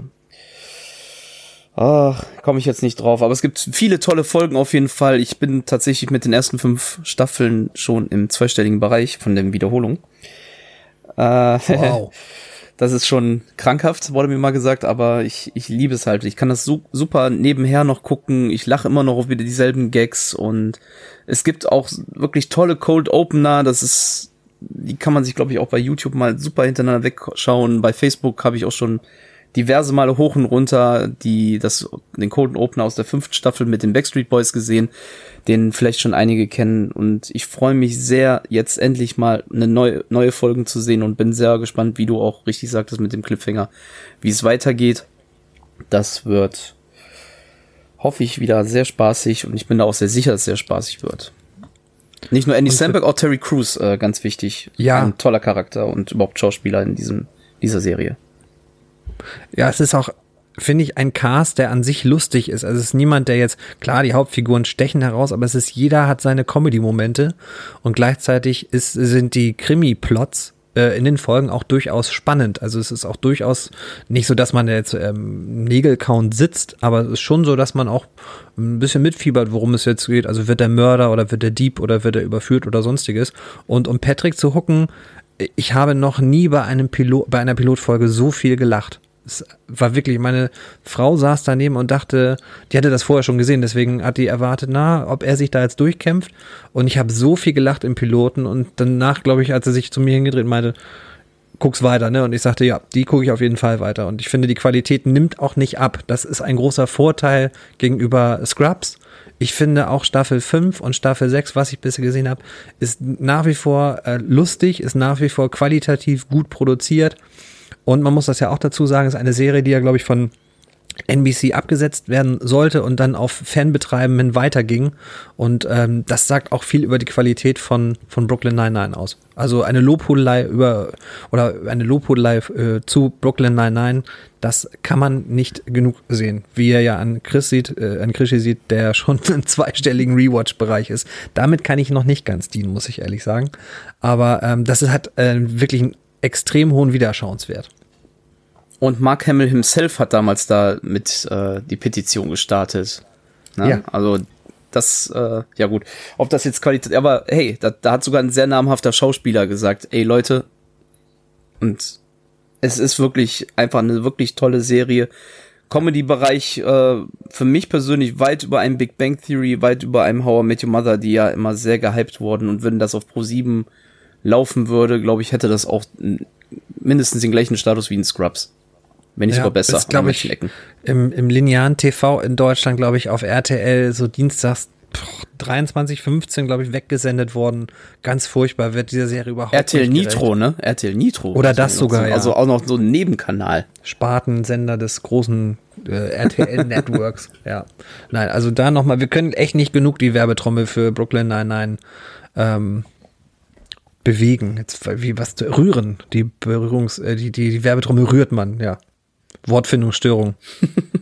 Also das habt ihr auf jeden Fall getan und ich habe die auch schon ganz lange auf meiner Liste und ich bin auch großer, großer Scrubs-Fan, wenn man jetzt die letzten Staffeln außen vor lässt. Äh, mhm. Eine meiner absoluten Lieblingsserien aus Kindheit, Schrägstrich, Jugendlich. Und ja, also ich glaube, da gibt es keine Argumente mehr, dass ich mich dem verwehre. Guckt ihr auf Deutsch oder auf Englisch? Ich Deutsch. Englisch. Ha. Und ihr findet beides großartig. Ja, also das ist tatsächlich eine, äh, ich habe natürlich in Deutsch auch mal oder in die deutsche Tonfassung mal reingehört und es ist eine extrem gut übersetzte Serie. Die äh, Stimmen finde ich ist gar nicht immer so entscheidend. Ich finde das Inhaltliche viel, viel, viel wichtiger. Und da ist echt eine extrem hohe Trefferquote. Ich habe das genau umgekehrt gemacht und mal, mal gehört, wie das im Original teilweise ist. Es gibt manche Punkte, die sind da natürlich, oder viele Punkte auch, die sind natürlich ein bisschen besser, stimmiger. Gerade mein Backstreet Boys äh, der ist im Deutschen, finde ich, nicht ganz so gelungen, aber ähm, insgesamt wird, denke ich, kommt der Witz da sehr, sehr gut rüber. Ja. Okay, ja. Wird auf jeden Fall auf die Liste gesetzt. Ihr habt mich überzeugt. Und wer ähm, Andy Samberg nochmal sehen will, nur ganz kurzer Exkurs, das wird noch ein bisschen was dauern. Ähm, Im April kommt endlich Palm Springs zu uns auf DVD, Blu-ray und im Streaming. Sehr, sehr, sehr, sehr toller Film, ähm, für den wir, glaube ich, in unserem, in unserem Fantasy Filmfest Podcast schon die Werbetrommel gerührt haben. Ähm, den sollte man sich auf jeden Fall auf die Uhr setzen. Da spielt Andy Samberg auch eine der zwei Hauptrollen. Da freue ich mich auch schon sehr. Ja, Tito, also das ist, habe ich so viel Lob auch in den letzten Tagen und Wochen drüber gesehen, gelesen, gehört, dass ich wirklich richtig Lust habe auf Palm Springs. Ja, der macht sehr, sehr viel Spaß. Da könnt ihr euch sehr drauf freuen. Okay, soviel zu Brooklyn Nine-Nine Staffel 6 bei Netflix dann zu sehen ab dem 10.01., also ab kommender Woche. Da hätten wir es dann auch schon mit den Serien, die wir uns ähm, auf die Listen geschrieben haben. Ihr bekommt natürlich, äh, wie ihr es gewohnt seid, die komplette Liste der Neustarts, sowohl Serien als auch Filme, bei allen Streamingdiensten bei uns auf der Website auf filmtoast.de. Da gibt sich der, unser Thomas immer sehr viel Mühe, da alles zusammenzutragen. Und da habt ihr eben den kompletten Überblick über alles, was denn da neu startet jetzt im Januar. Und ja, dann wollen wir auch mal direkt rübergehen aus den Seriengefilden in die Filmgefilde. Da haben wir nämlich auch ein paar Sachen rausgesucht, die bis auf einen Eintrag alle jetzt schon zu sehen sind. Also da könnt ihr direkt durchstarten, wenn euch da irgendetwas gefällt, was wir euch jetzt empfehlen. Und ich würde vorschlagen, äh, Timo, du startest jetzt einfach mal, äh, denn das ist in unserer Vorbereitungsdatei dick gedruckt. Ich denke, damit wolltest du was ausdrücken. nee, tatsächlich nicht. Ich wollte einfach nur dem Titel entsprechend auch die Schrift äh, gestalten. Das ist sehr schön, das ähm, gefällt mir. Ja, der steht nämlich auch schon auf meiner Liste. Ich habe ihn noch nicht gesehen. Erzähl uns ein bisschen was zu Sound of Metal. Ja, ähm, Sound of Metal ähm, bei Amazon Prime gerade abzurufen. Ähm, ich, ich fange jetzt mal so rum an. Es ist ein, wie ich finde, relativ ähm, schematisches Drama, aber gleichzeitig aufgrund des äh, Inhaltlichen und der Umsetzung ist es ein sehr, sehr toller Film geworden. Es geht da um einen Metal-Drummer, Ruben, äh, gespielt von Riz Ahmed. Und der tourt gemeinsam mit äh, seiner Freundin und Sängerin Lou, äh, die gespielt von Olivia Cook, ähm, durch die kleinen Clubs in Amerika und ähm, die haben beide so ein, ein Van beziehungsweise ein Wohnmobil und ähm, die treten da auf. Es hat so ein bisschen was von andersrum oder anders äh, ge Entschuldigung, äh, es hat so ein bisschen was von, von White Stripes, aber andersherum, sprich, die, die Frau singt und der Mann macht das Schlagzeug. Ähm, die Musik ist allerdings auch sehr, sehr stark ähm, im Hintergrund. Ähm, plötzlich ist es so, dass Ruben sein Gehör verliert, ähm, fast nichts mehr hört und äh, schließlich auch die Diagnose bekommt, dass er sein Gehör vollständig verlieren wird. Und ähm, das stellt natürlich sein gesamtes Leben total auf den Kopf. Der Mann hat für die Musik gelebt und man muss dazu, das erfährt man dann im Laufe des Films, ähm, ich will nicht spoilern, aber das kann man schon, finde ich, vorher sagen, weil man das auch in den ersten paar Minuten merkt. Also man merkt, mit dem Jungen ist irgendwas ähm, noch mehr los, als dass er voll auf Metal abfährt und voll auf Musik, sondern er ist ein ehemaliger Drogenabhängiger. Ähm, das kommt so im Laufe des Films heraus und man hat so das Gefühl, auch im ganzen Film über, dass es immer um eine Art Ersatzdroge geht. Und das war für ihn in dem Fall die Musik und auch die Beziehung zu Lou wirkt manchmal sehr, sehr ähm, einseitig abhängig von seiner Seite aus. Ähm, es ist dann so, dass ähm, Ruben in eine Community für taube Menschen ähm, integriert werden soll und sich damit auch zunächst äh, arrangiert, aber immer wieder äh, auf die Idee kommt, sich ein Hörtransplantat äh, einsetzen zu lassen. Und ja, der Film äh, spielt immer so ein bisschen mit dem mit dem Gedanken, was wäre eigentlich, wenn Ruben sich auf diese ganze Sache einlässt und endlich sich als tauber Mensch akzeptiert. Ähm, und diese Reise finde ich ist sehr, sehr interessant umgesetzt und gleichzeitig sagte ich ähm, vom filmischen her eher relativ ähm, konventionell. Also das ist nichts, was einem äh, von der Bildsprache her wahnsinnig äh, überrascht oder wahnsinnig vom Hocker haut, aber es ist toll gespielt. Meiner Meinung nach sollte Riz Ahmed auf jeden Fall eine Nominierung für Golden Globes und Oscar damit einheimsen. Ich glaube nicht, dass er ihn gewinnen kann. Ähm, dafür ist der Film am Ende ähm, zu geschlossen. Aber ähm, wer mal Sound of Metal sehen kann, und das ist ja nun eine Tragik, ich glaube auch von den Bildern her kann er auf die große Leinwand verzichten und dementsprechend kommt ihm die Kinoschließung jetzt nicht ganz ungelegen. Der kann bei Amazon Prime Sound of Metal sich angucken. Ähm, wenn man so Vergleiche ziehen würde, welche Filme man auch noch äh, gesehen haben sollte, beziehungsweise für wen das was ist. Naja, wer Musikdokus gerne mag oder Walk the Line zum Beispiel ähm, von James Mangold, der ist bei Sound of Metal, denke ich, auch richtig. Und gleichzeitig ist es halt ein sehr, sehr konventionelles Drama, was den Aufbau her angeht. Also es gibt keine äh, doppelten Böden und keine besonderen Überraschungen, muss ich dazu sagen. Das ist so ein bisschen vielleicht die kleine Kritik an Sound of Metal. Aber ein toller Film, toll gemacht ist das Regiedebüt übrigens auch von einem ehemaligen Kurzfilmer, der äh, ganz, ganz grandios gearbeitet hat bei seinem ersten Film. Der Name ist mir gerade nicht präsent. Also wer äh, sich für Musik interessiert, wer auf gute Dramen ähm, abfährt, der kann bei Sound of Metal, äh, sollte daran nicht vorbeigehen. Ja, da werde ich auch definitiv nicht dran vorbeigehen, da ich sowieso großer Metal-Fan bin und den eh auf meiner Liste äh, auf meine Liste gesetzt hat, wird der jetzt in den kommenden Tagen dann auch geguckt. Wie sieht es bei dir aus, Krischi? Ja, der ist auch bei mir weit oben auf der Liste. Ich hatte ihn tatsächlich sogar schon äh, gestartet. Aber bevor ich den, das erste Bild irgendwie vom Film gesehen musste ich ihn schon wieder unterbrechen, weil dann was dazwischen kam und dann seitdem wartet er auch noch auf die Sichtung. Ich mag Reese Ahmed ja sehr gerne, deswegen freue ich mich schon. In Four Lines hat er mich damals gekriegt und ja, ich warte eigentlich mal auf so eine so eine Hauptrolle von ihm wieder seitdem. Ja, also ja, da werden wir, denke ich, dann beide in einer kommenden Ausgabe vielleicht noch ein, zwei Worte zu verlieren. Das wird auf jeden Fall geschaut. Ja, du hast gerade gesagt, Reese Ahmed kann ich auch nur äh, noch einen kleinen Exkurs sehr empfehlen. The Night of, großartige HBO-Serie mit ihm in der Hauptrolle. Oh ja. Ähm, die ist wirklich Weltklasse, die ist zu sehen auf Sky. Da spielt er einen pakistanischen Studenten, der äh, neben einer toten Frau aufwacht, sich an nichts erinnern kann, sich nur daran erinnern kann, dass er mit ihr ein paar Stunden vorher noch auf einer Party zusammen war, glaube ich. Und er wird dann eben direkt beschuldigt und Hauptverdächtiger in diesem Mordfall und versucht sich dann eben durch die erdrückende äh, Beweislast irgendwie zu verteidigen. Ähm, ganz, ganz große Empfehlung. Ich habe es gerade gehört, Timo, du hast es, glaube ich, auch gesehen, ne? Ja, und ich finde, das ist ein ganz, ganz toller äh, Tipp, den du so im Vorbeigehen streifst. Also The Night Off bei Sky zu erwerben, beziehungsweise im Ticket enthalten. Äh, zur Not darf man sich solche Serien auch mal kaufen, aber. Richtig. Weil man streamen kann, ist es sicherlich auch nicht verkehrt. Korrekt. Gut, aber Sound of Metal bei Amazon Prime zu sehen. Dann schwenken wir doch mal rüber zu einem Streamingdienst, den wir bisher ein bisschen vernachlässigt haben, den ich aber persönlich in den letzten Wochen sehr zu schätzen gelernt habe, und zwar zu Join. Ähm, und da gibt es eben auch ein kostenpflichtiges Abo-Modell, das nennt sich dann Join Plus. Und die haben auch eine sehr, sehr exquisite Filmauswahl, gerade was eben mein Lieblingsgenre, das Horrorgenre angeht. Äh, findet man da sehr, sehr schöne Perlen, die auf den anderen Streaming-Diensten äh, nicht zur Verfügung stehen.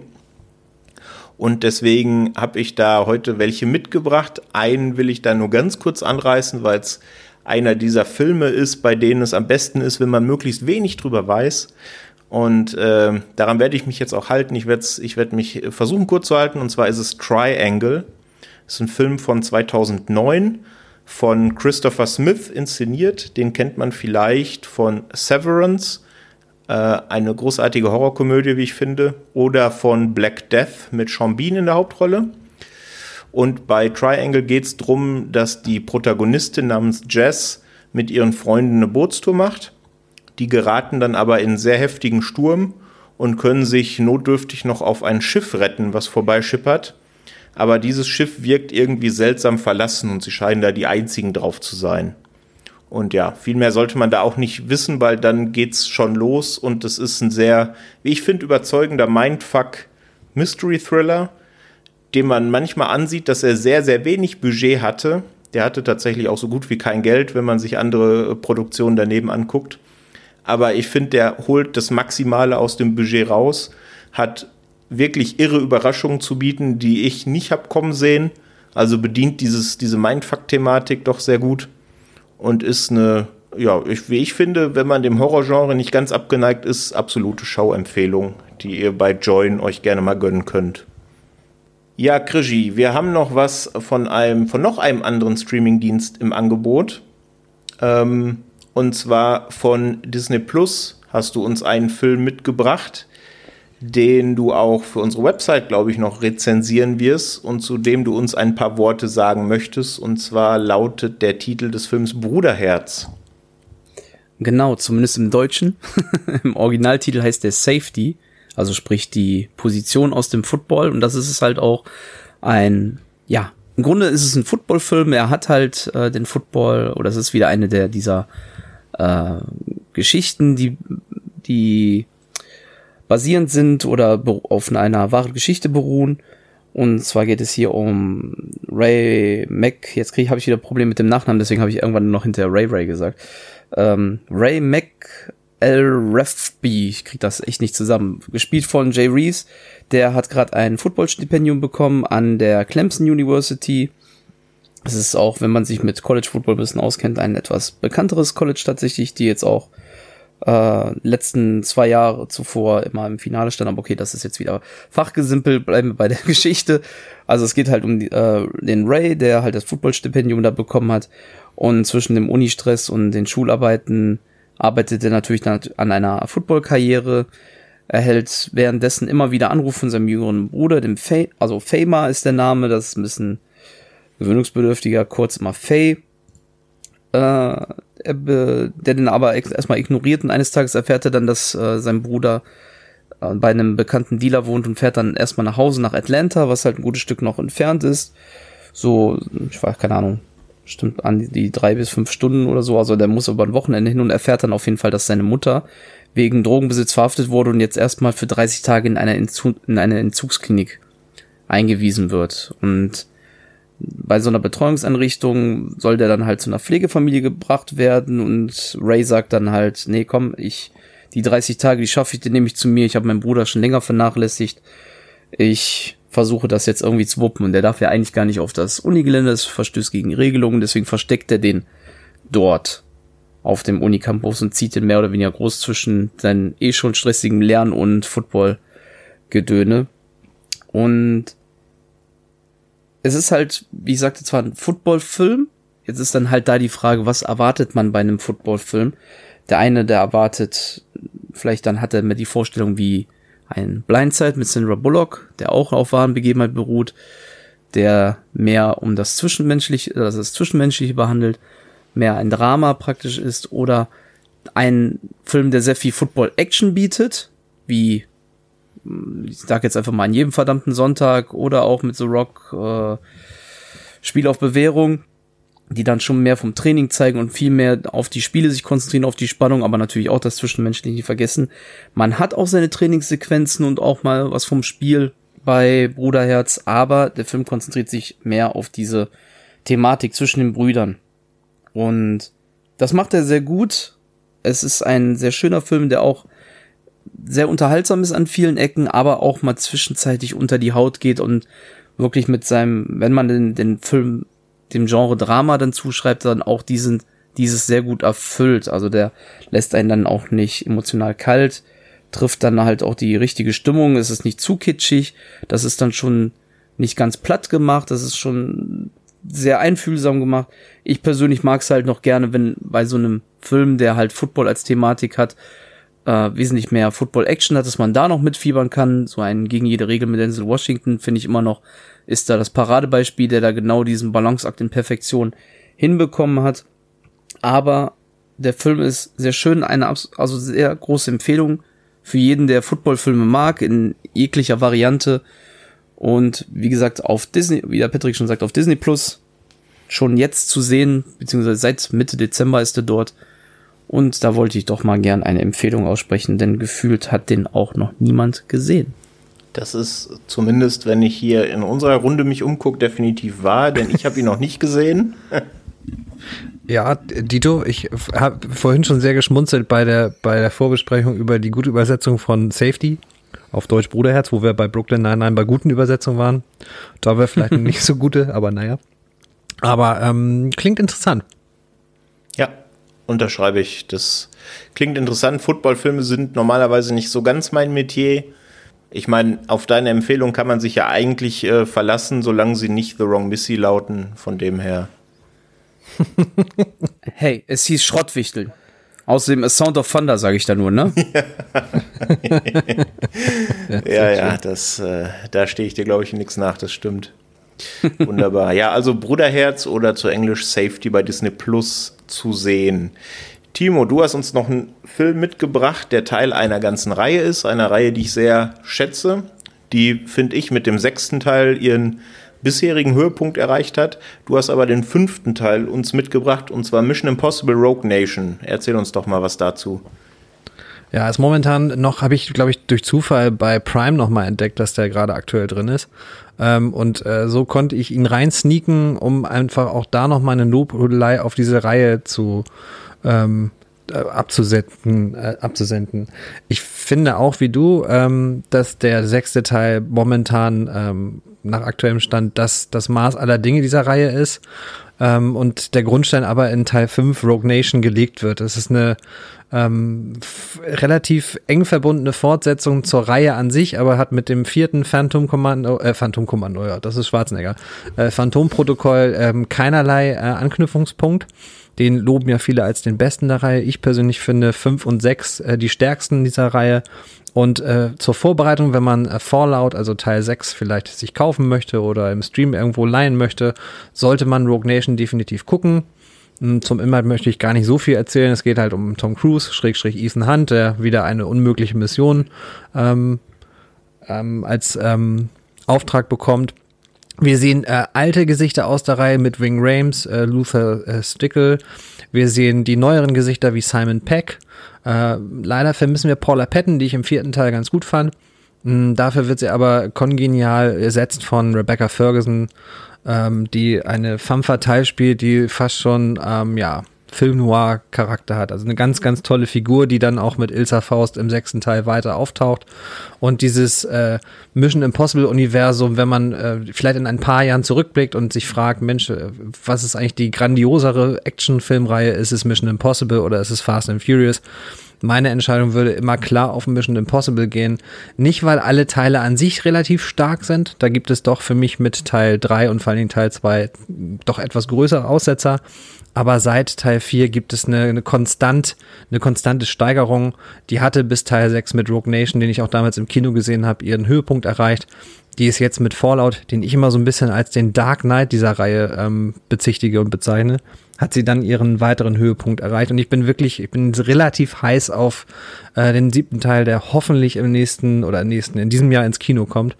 Lasst uns mal die Probacken zusammenkneifen, dass äh, die Leute vielleicht in den nächsten Wochen und Monaten etwas vernünftiger sind und dementsprechend wir in die Kinos gehen können. Denn das wäre ein Jammer, wenn wir den nicht dieses Jahr, sondern erst nächstes Jahr serviert bekämen.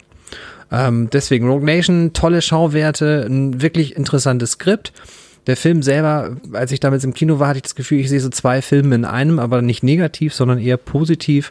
Es gibt eine erste sehr, sehr actionlastige Hälfte und dann eine zweite, doch sehr, sehr klassisch Spionagefilmmäßige Hälfte. Ähm, Tom Cruise war eine Zeit lang sehr anstrengend, fand ich, gerade so in der Krieg der Welten, äh, Katie Holmes Phase. Die hat er Gott sei Dank hinter sich gelassen. Und es ist nach wie vor, finde ich, es ist viel Folklore dabei, aber dass Tom Cruise seine Stunts alle selber macht, wenn es geht und es ihm erlaubt wird, das sieht und spürt man dann halt auch auf der Leinwand beziehungsweise dann auch im Heimkino zu Hause. Die Kamera ist einfach viel, viel näher dran als in vielleicht sonstigen von uns gewöhnten Action-Szenen und dementsprechend ähm, gerade zu Beginn, ich glaube, die es ist natürlich jetzt auch eine Empfehlung, die äh, vielleicht bei vielen auf taube Ohren stößt, weil sie ihn schon längst kennen, aber wer ihn noch nicht gesehen hat, muss ihn sehen. Und da ist die Eröffnungssequenz aus Rogue Nation natürlich, ja, die ging eigentlich kaum zu toppen. Und ähm, meiner Meinung nach hat es auch die letzte Eröffnungssequenz nicht getoppt, aber der Film an sich hat es getoppt. Deswegen Rogue Nation unbedingt gucken, bevor man Fallout guckt. Ähm, toller Bösewicht, ähm, tolle neue Figuren, tolle alte Figuren. Gucken.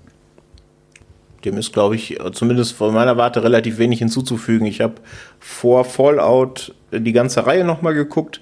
Also ist alles noch relativ frisch.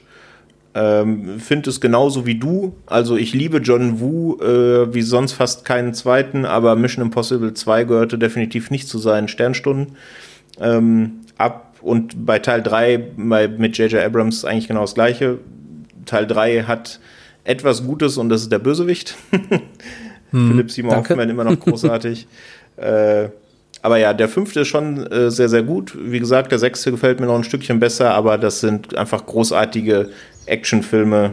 Ähm, und ja, wie du auch sagst, ähm, man sieht einfach, dass äh, Cruise die Stunts selber macht, eben einfach, weil die Kamera viel näher äh, dran sein kann, weil da nicht eben darauf geachtet werden muss, dass das Gesicht nicht im Bild ist, dass man vielleicht doch den Stuntman sieht.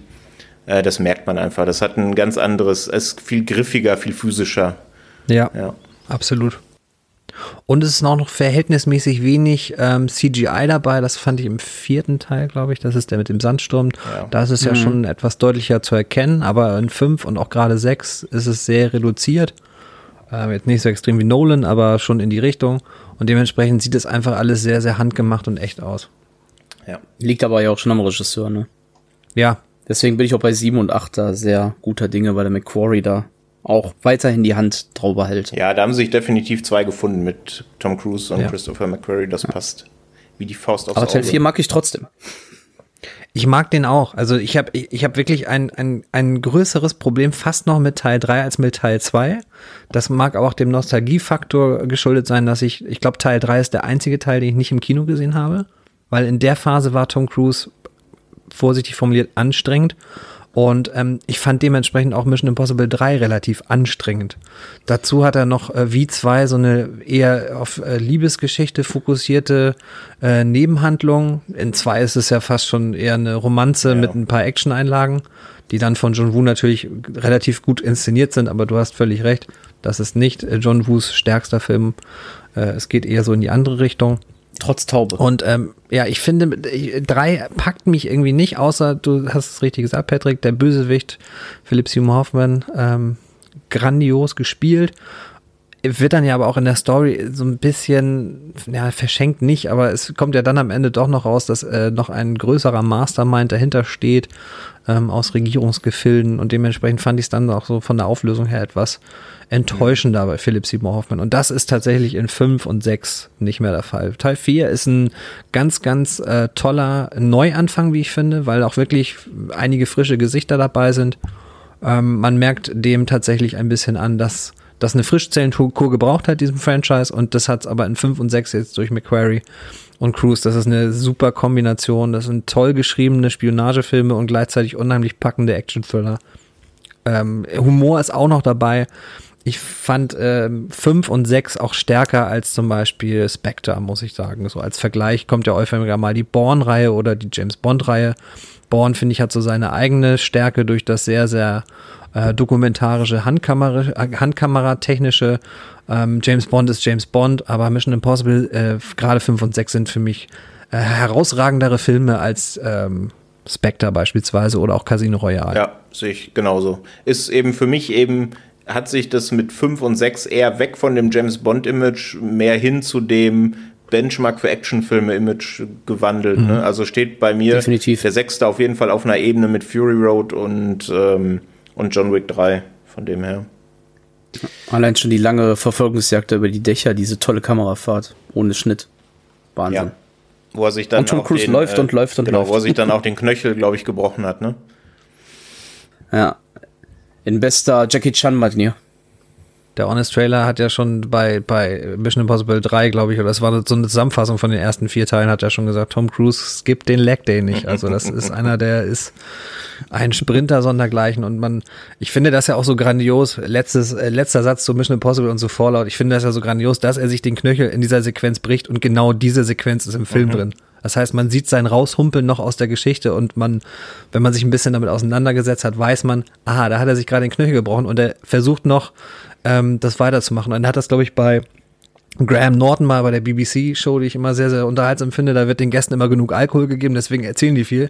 Und er hat wirklich erzählt, er wusste in dem Moment, das Ding ist gebrochen und wir sind ein paar Wochen raus oder ein paar Monate und das, wir, wir haben jetzt diesen einen Take und ich muss mhm. den zu Ende machen. Und das finde ich, Tom Cruise, äh, sei, lassen wir uns über die Privatperson ähm, lieber nicht reden, das äh, macht keinen Spaß, wie ich finde. Aber vom Berufsethos her, das hat man jetzt, glaube ich, auch vor kurzem gemerkt in dieser kleinen Debatte um Mission Impossible 7 und äh, die Maßnahmen mhm. zur Corona-Pandemie Pandemie-Eindämmung. Mhm.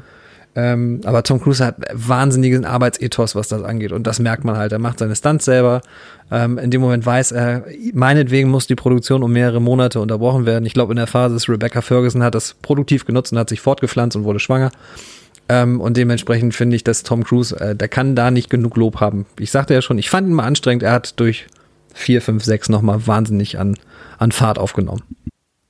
Definitiv. So ist das. Und vielleicht kann man dann neben Teil 5 bald auch Teil 6 irgendwo im Streamingdienst äh, bestaunen. Mal sehen. Ansonsten ist er auch auf Blu-ray und sogar in UHD kostet er auch nicht mehr die Welt, wenn man da ein gutes Angebot kriegt. Zuschlagen, Zuschlagen. ja. So viel zu Rogue Nation, Mission Impossible 5. Dann äh, gehen wir von der Action-Kanone in ein bisschen ruhigere Gefilde und von Amazon rüber zu Netflix. Nein, das war Quatsch. Wir gehen zu Join nochmal. nicht, noch nicht zu Netflix, sondern zu Jordan. Und zwar zu einem, ja, wie nennt man es, eher ruhigerem Horror-Drama, sowas in der Richtung. Und zwar gibt es auf Join zu sehen The Girl with All the Gifts. Und das ist ein Film, wie ich finde, der es verdient hat, erwähnt zu werden, weil er auch ein äh, bisschen wenig Öffentlichkeit genossen hat, als er 2016 ins Kino kam. Ähm, deswegen sei er hier noch mal ein bisschen empfohlen.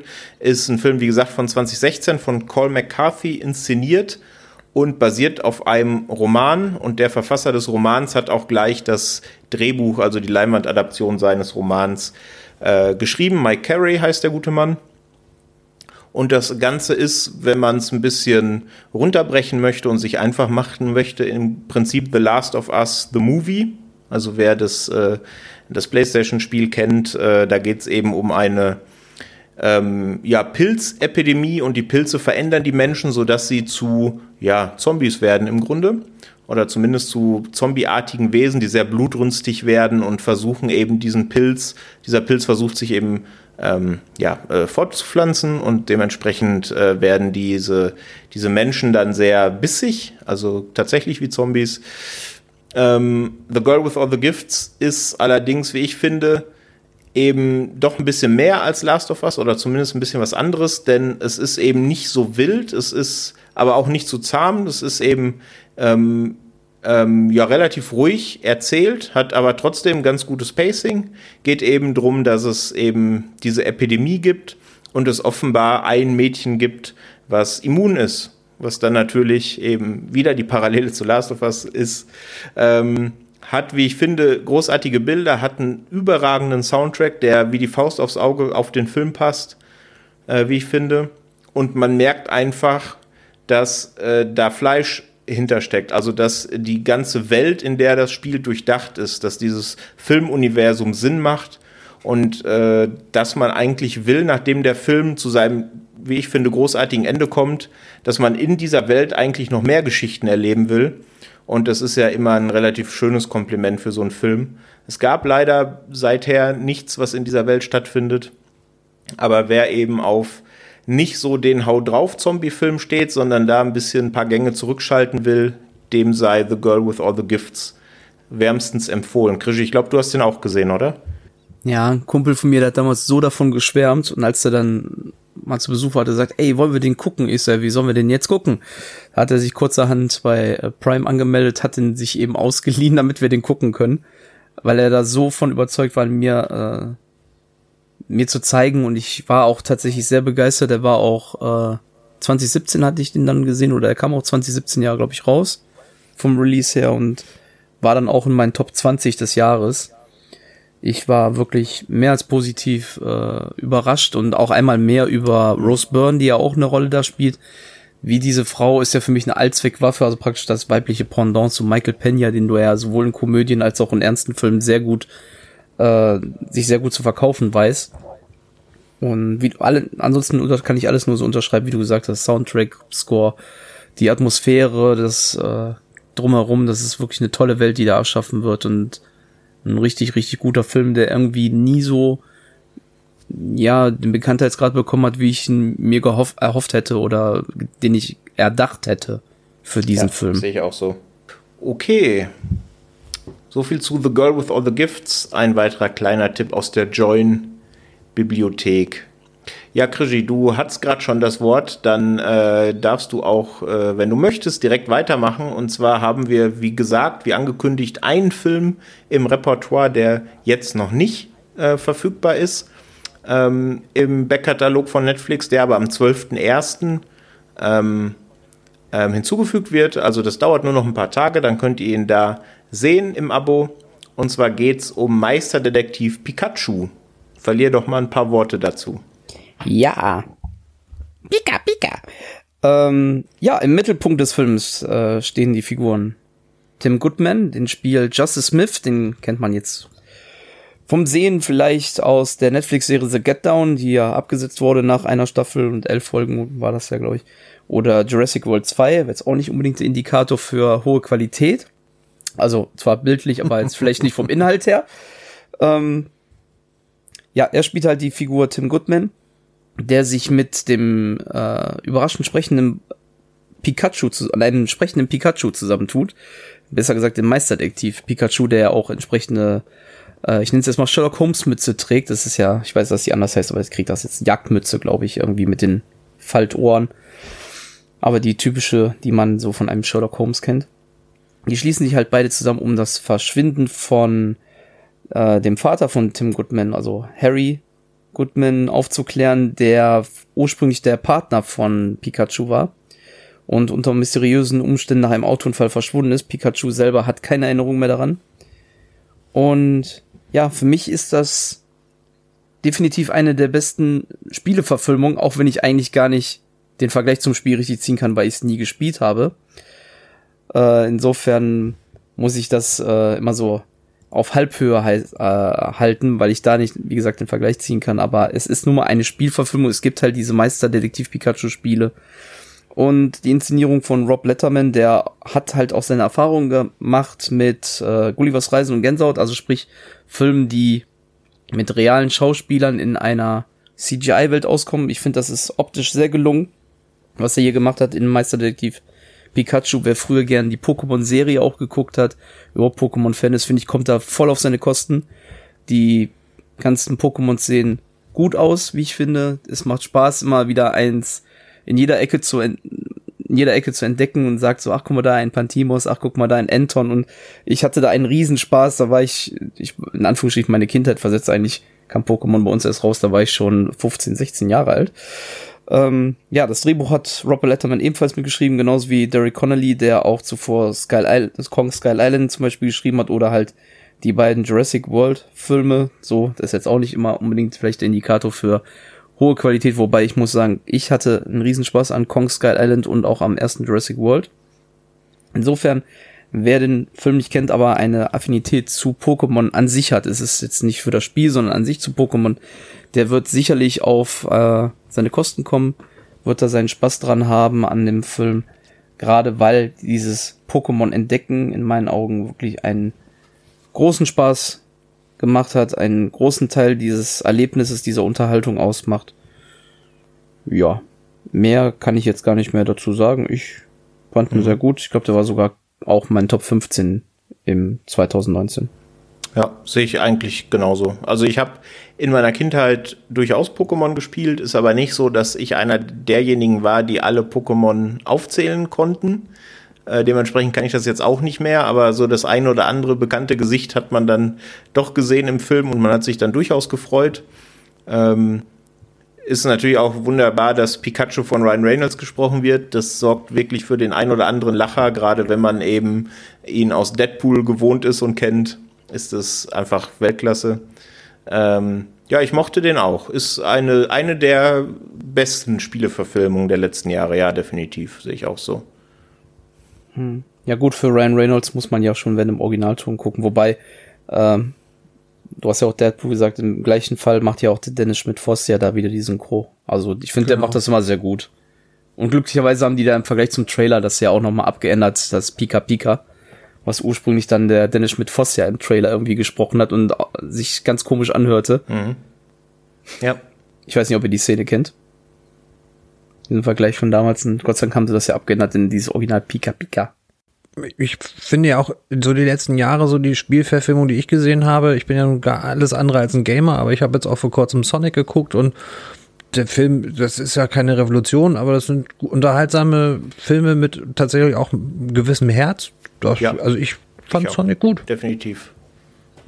Ja, dementsprechend Meisterdetektiv Pikachu war auch, war, ich bin überhaupt kein Pokémon-Spieler, aber ich Ryan Reynolds als, als Off-Kommentator. Ich habe es versucht, auch in beiden Sprachen einmal zu sehen, weil die Synchronstimme ist schon ja relativ bekannt mit Dennis Schmidt-Voss. Aber ich fand den auch gut. Also, den kann man einfach mal so weggucken. Ja, schöner Familienspaß, guter Krimi-Fall tatsächlich. Genau. Also, Meisterdetektiv Pikachu, ab dem 12.01. könnt ihr den bei Netflix euch anschauen. Dann, in Anbetracht der Zeit, hauen wir die letzten Tipps, die wir haben, äh, ein bisschen im Schnellfeuer raus, denn wir wollen ja. gleich schließen mit noch einem kleinen Quiz, was ich mitgebracht habe.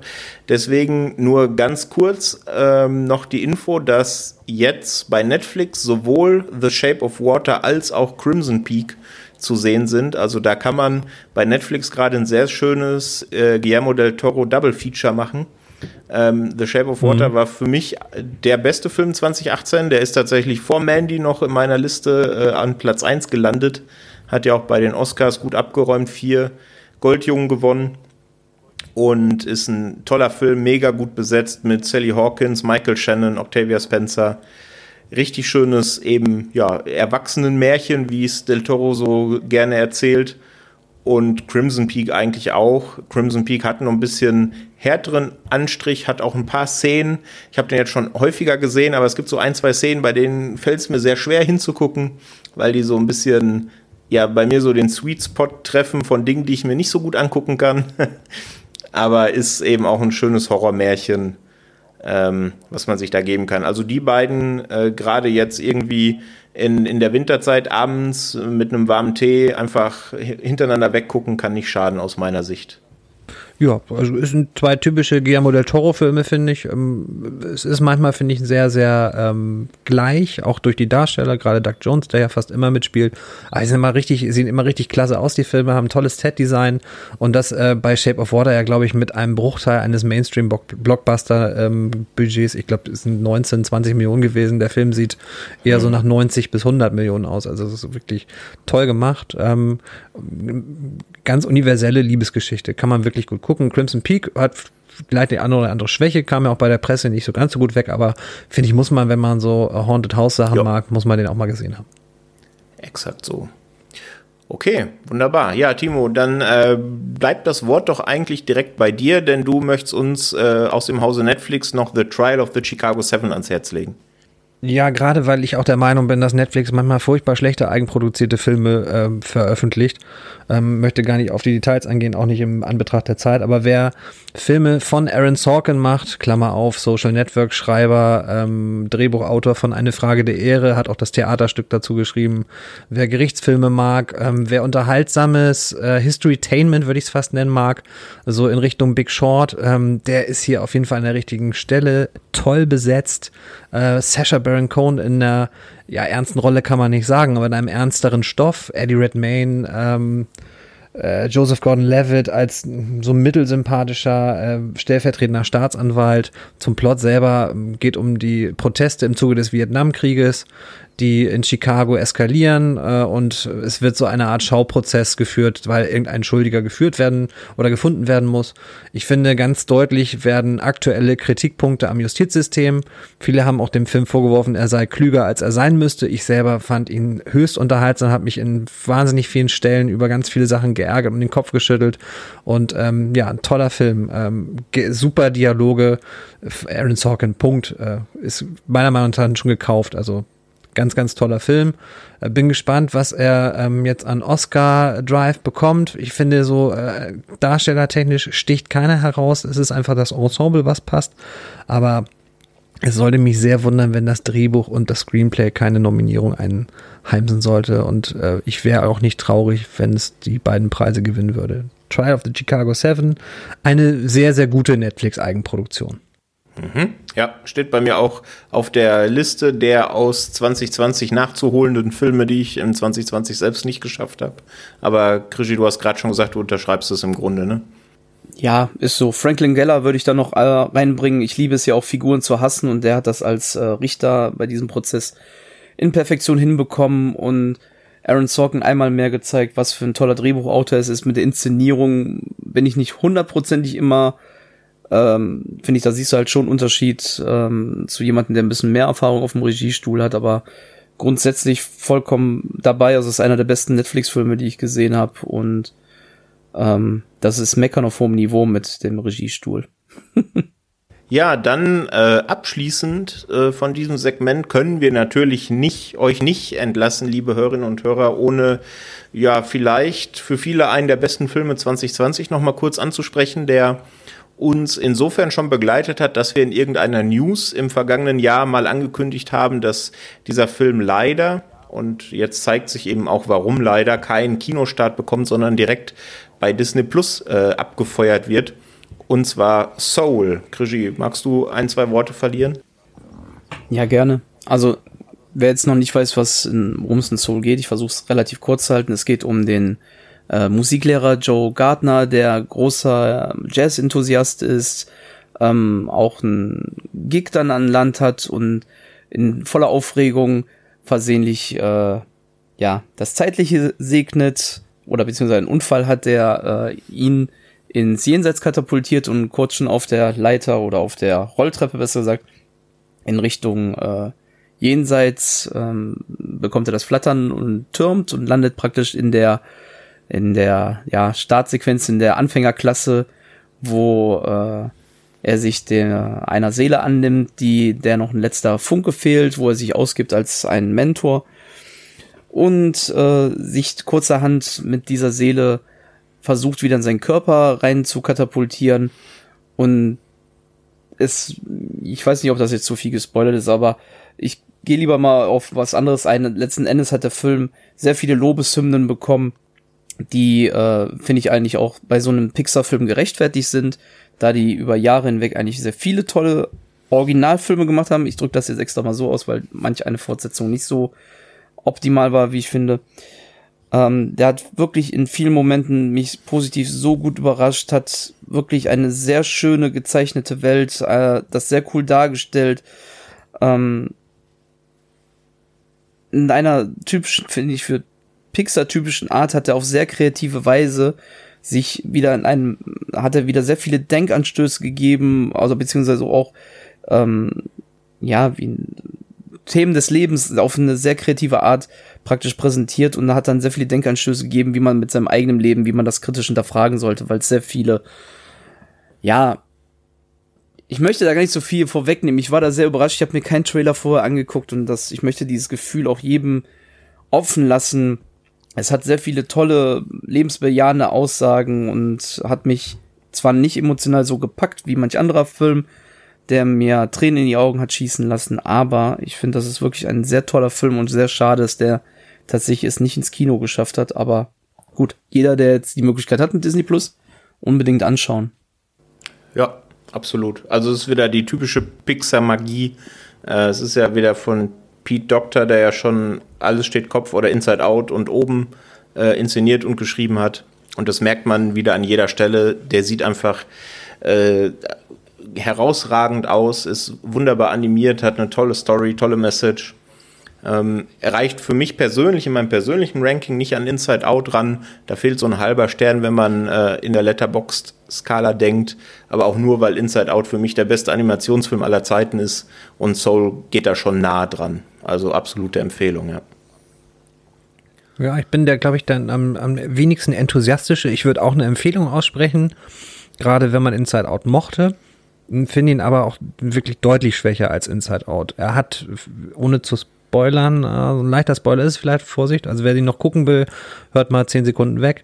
Ich finde, er zerfällt so in eine zweite Hälfte, wo es so eine Body-Switch-Nummer äh, wird, die ein bisschen von der Grundidee weggeht, die total spannend ist. Spoiler Ende, wer also weiterhören will. Ihr habt es schon gesagt, tolles, tolles Design, toll animiert und auch, wie ich finde, einen überraschenden Score von mhm. Trent Reznor und Atticus Ross.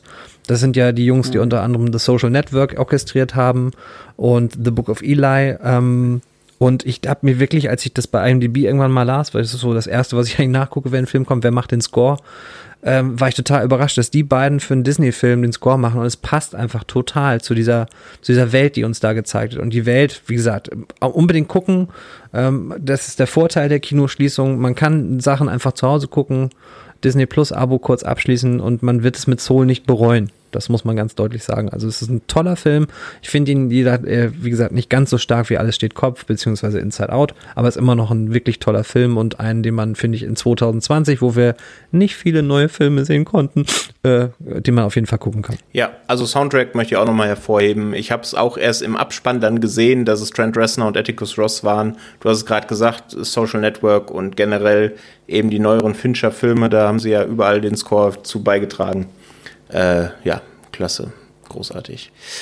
Ja, du hast es gerade gesagt, in Anbetracht äh, der Uhrzeit. Ähm, wir hatten noch so ein, zwei News für euch. Ich würde sagen, die schieben wir dann einfach auf die nächste Episode, weil die relativ zeitlos sind, oder? Was meint ihr? Bin ich dabei. D'accord. Wunderbar. Ähm, denn du hast eine, eine, wunderbare Überleitung mir auch gegeben, Timo. Du hast gesagt, 2020 konnten wir ja gar nicht so viel sehen und deswegen sticht Soul vielleicht mhm. hervor.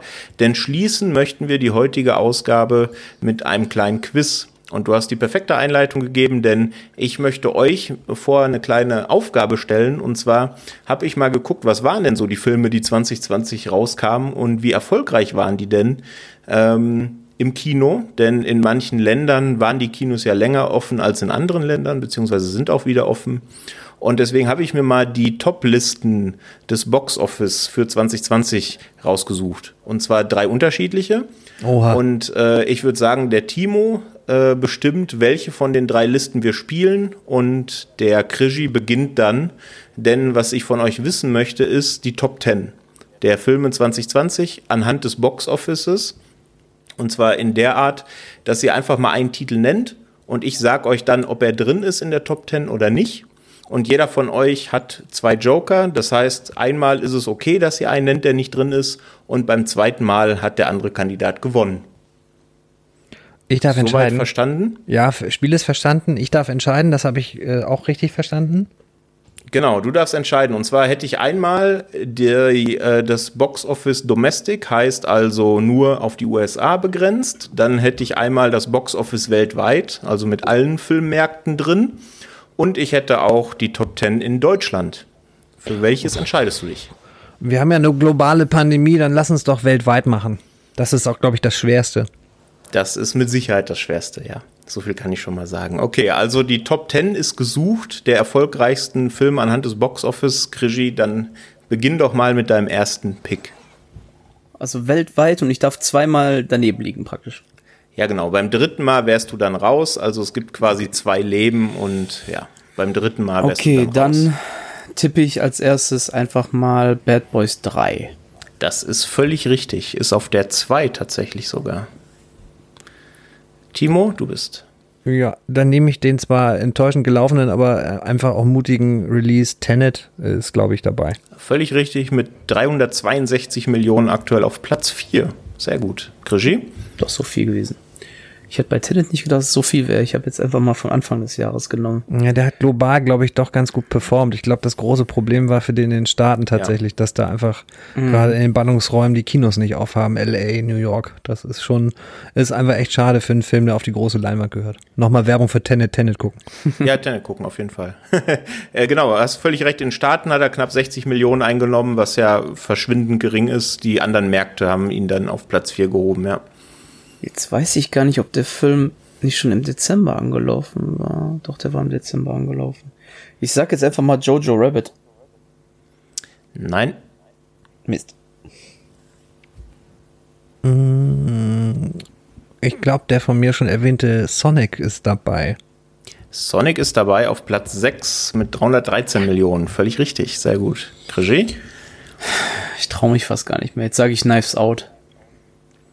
Knives Out ist leider nicht dabei, aber auch, weil ich glaube, der in Deutschland eben nur das 2020 Release hatte und in anderen Ländern schon 2019 anlief. Na gut, Der ist leider nicht dabei. Gut, dann, wenn man schon sieht, wie wenig das dieses Jahr war, ich nehme trotzdem Birds of Prey. Birds of Prey ist auf der 9 mit 201 Millionen. Sehr gut. Das reichte dieses Jahr, ne? Krass. Oh, oh, Matchball, Krischi, Matchball. Ja, ich hatte, hätte lieber Birds of Prey vorhin nehmen sollen. ah, was gab's dann überhaupt noch? Es kam überhaupt noch in die Kinos, das ist die gute Frage. Es wird jetzt auch nicht einfacher. Ich frage mich schon die ganze Zeit, wer war dann die Eins noch? Ich hätte es auch nicht gewusst. Aber das ist auch ein Das bisschen. weiß ich sogar. Das weißt du.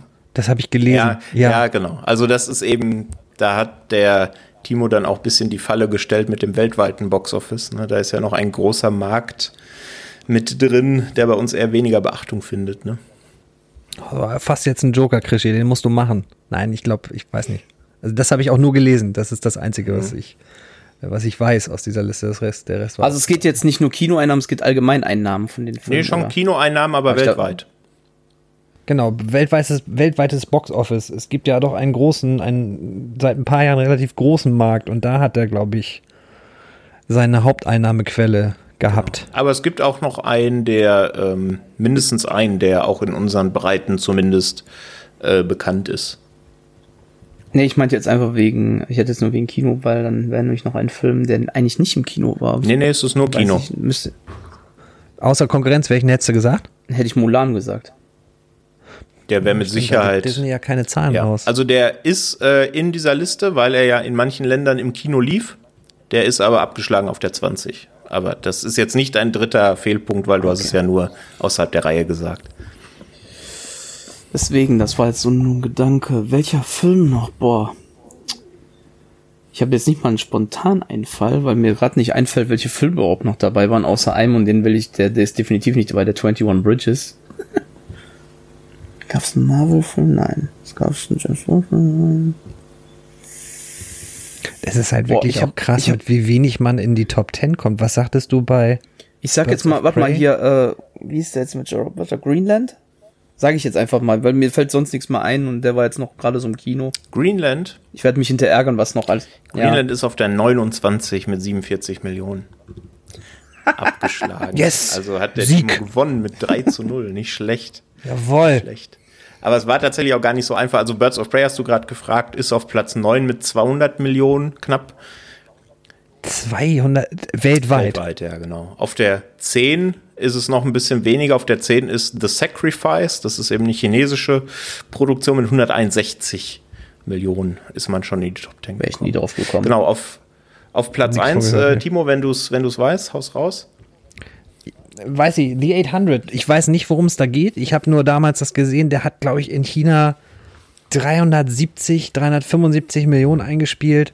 Ähm, damit übertrumpft er ja schon in seinem, in seinem Hausmarkt sozusagen alles, was sonst weltweit lief.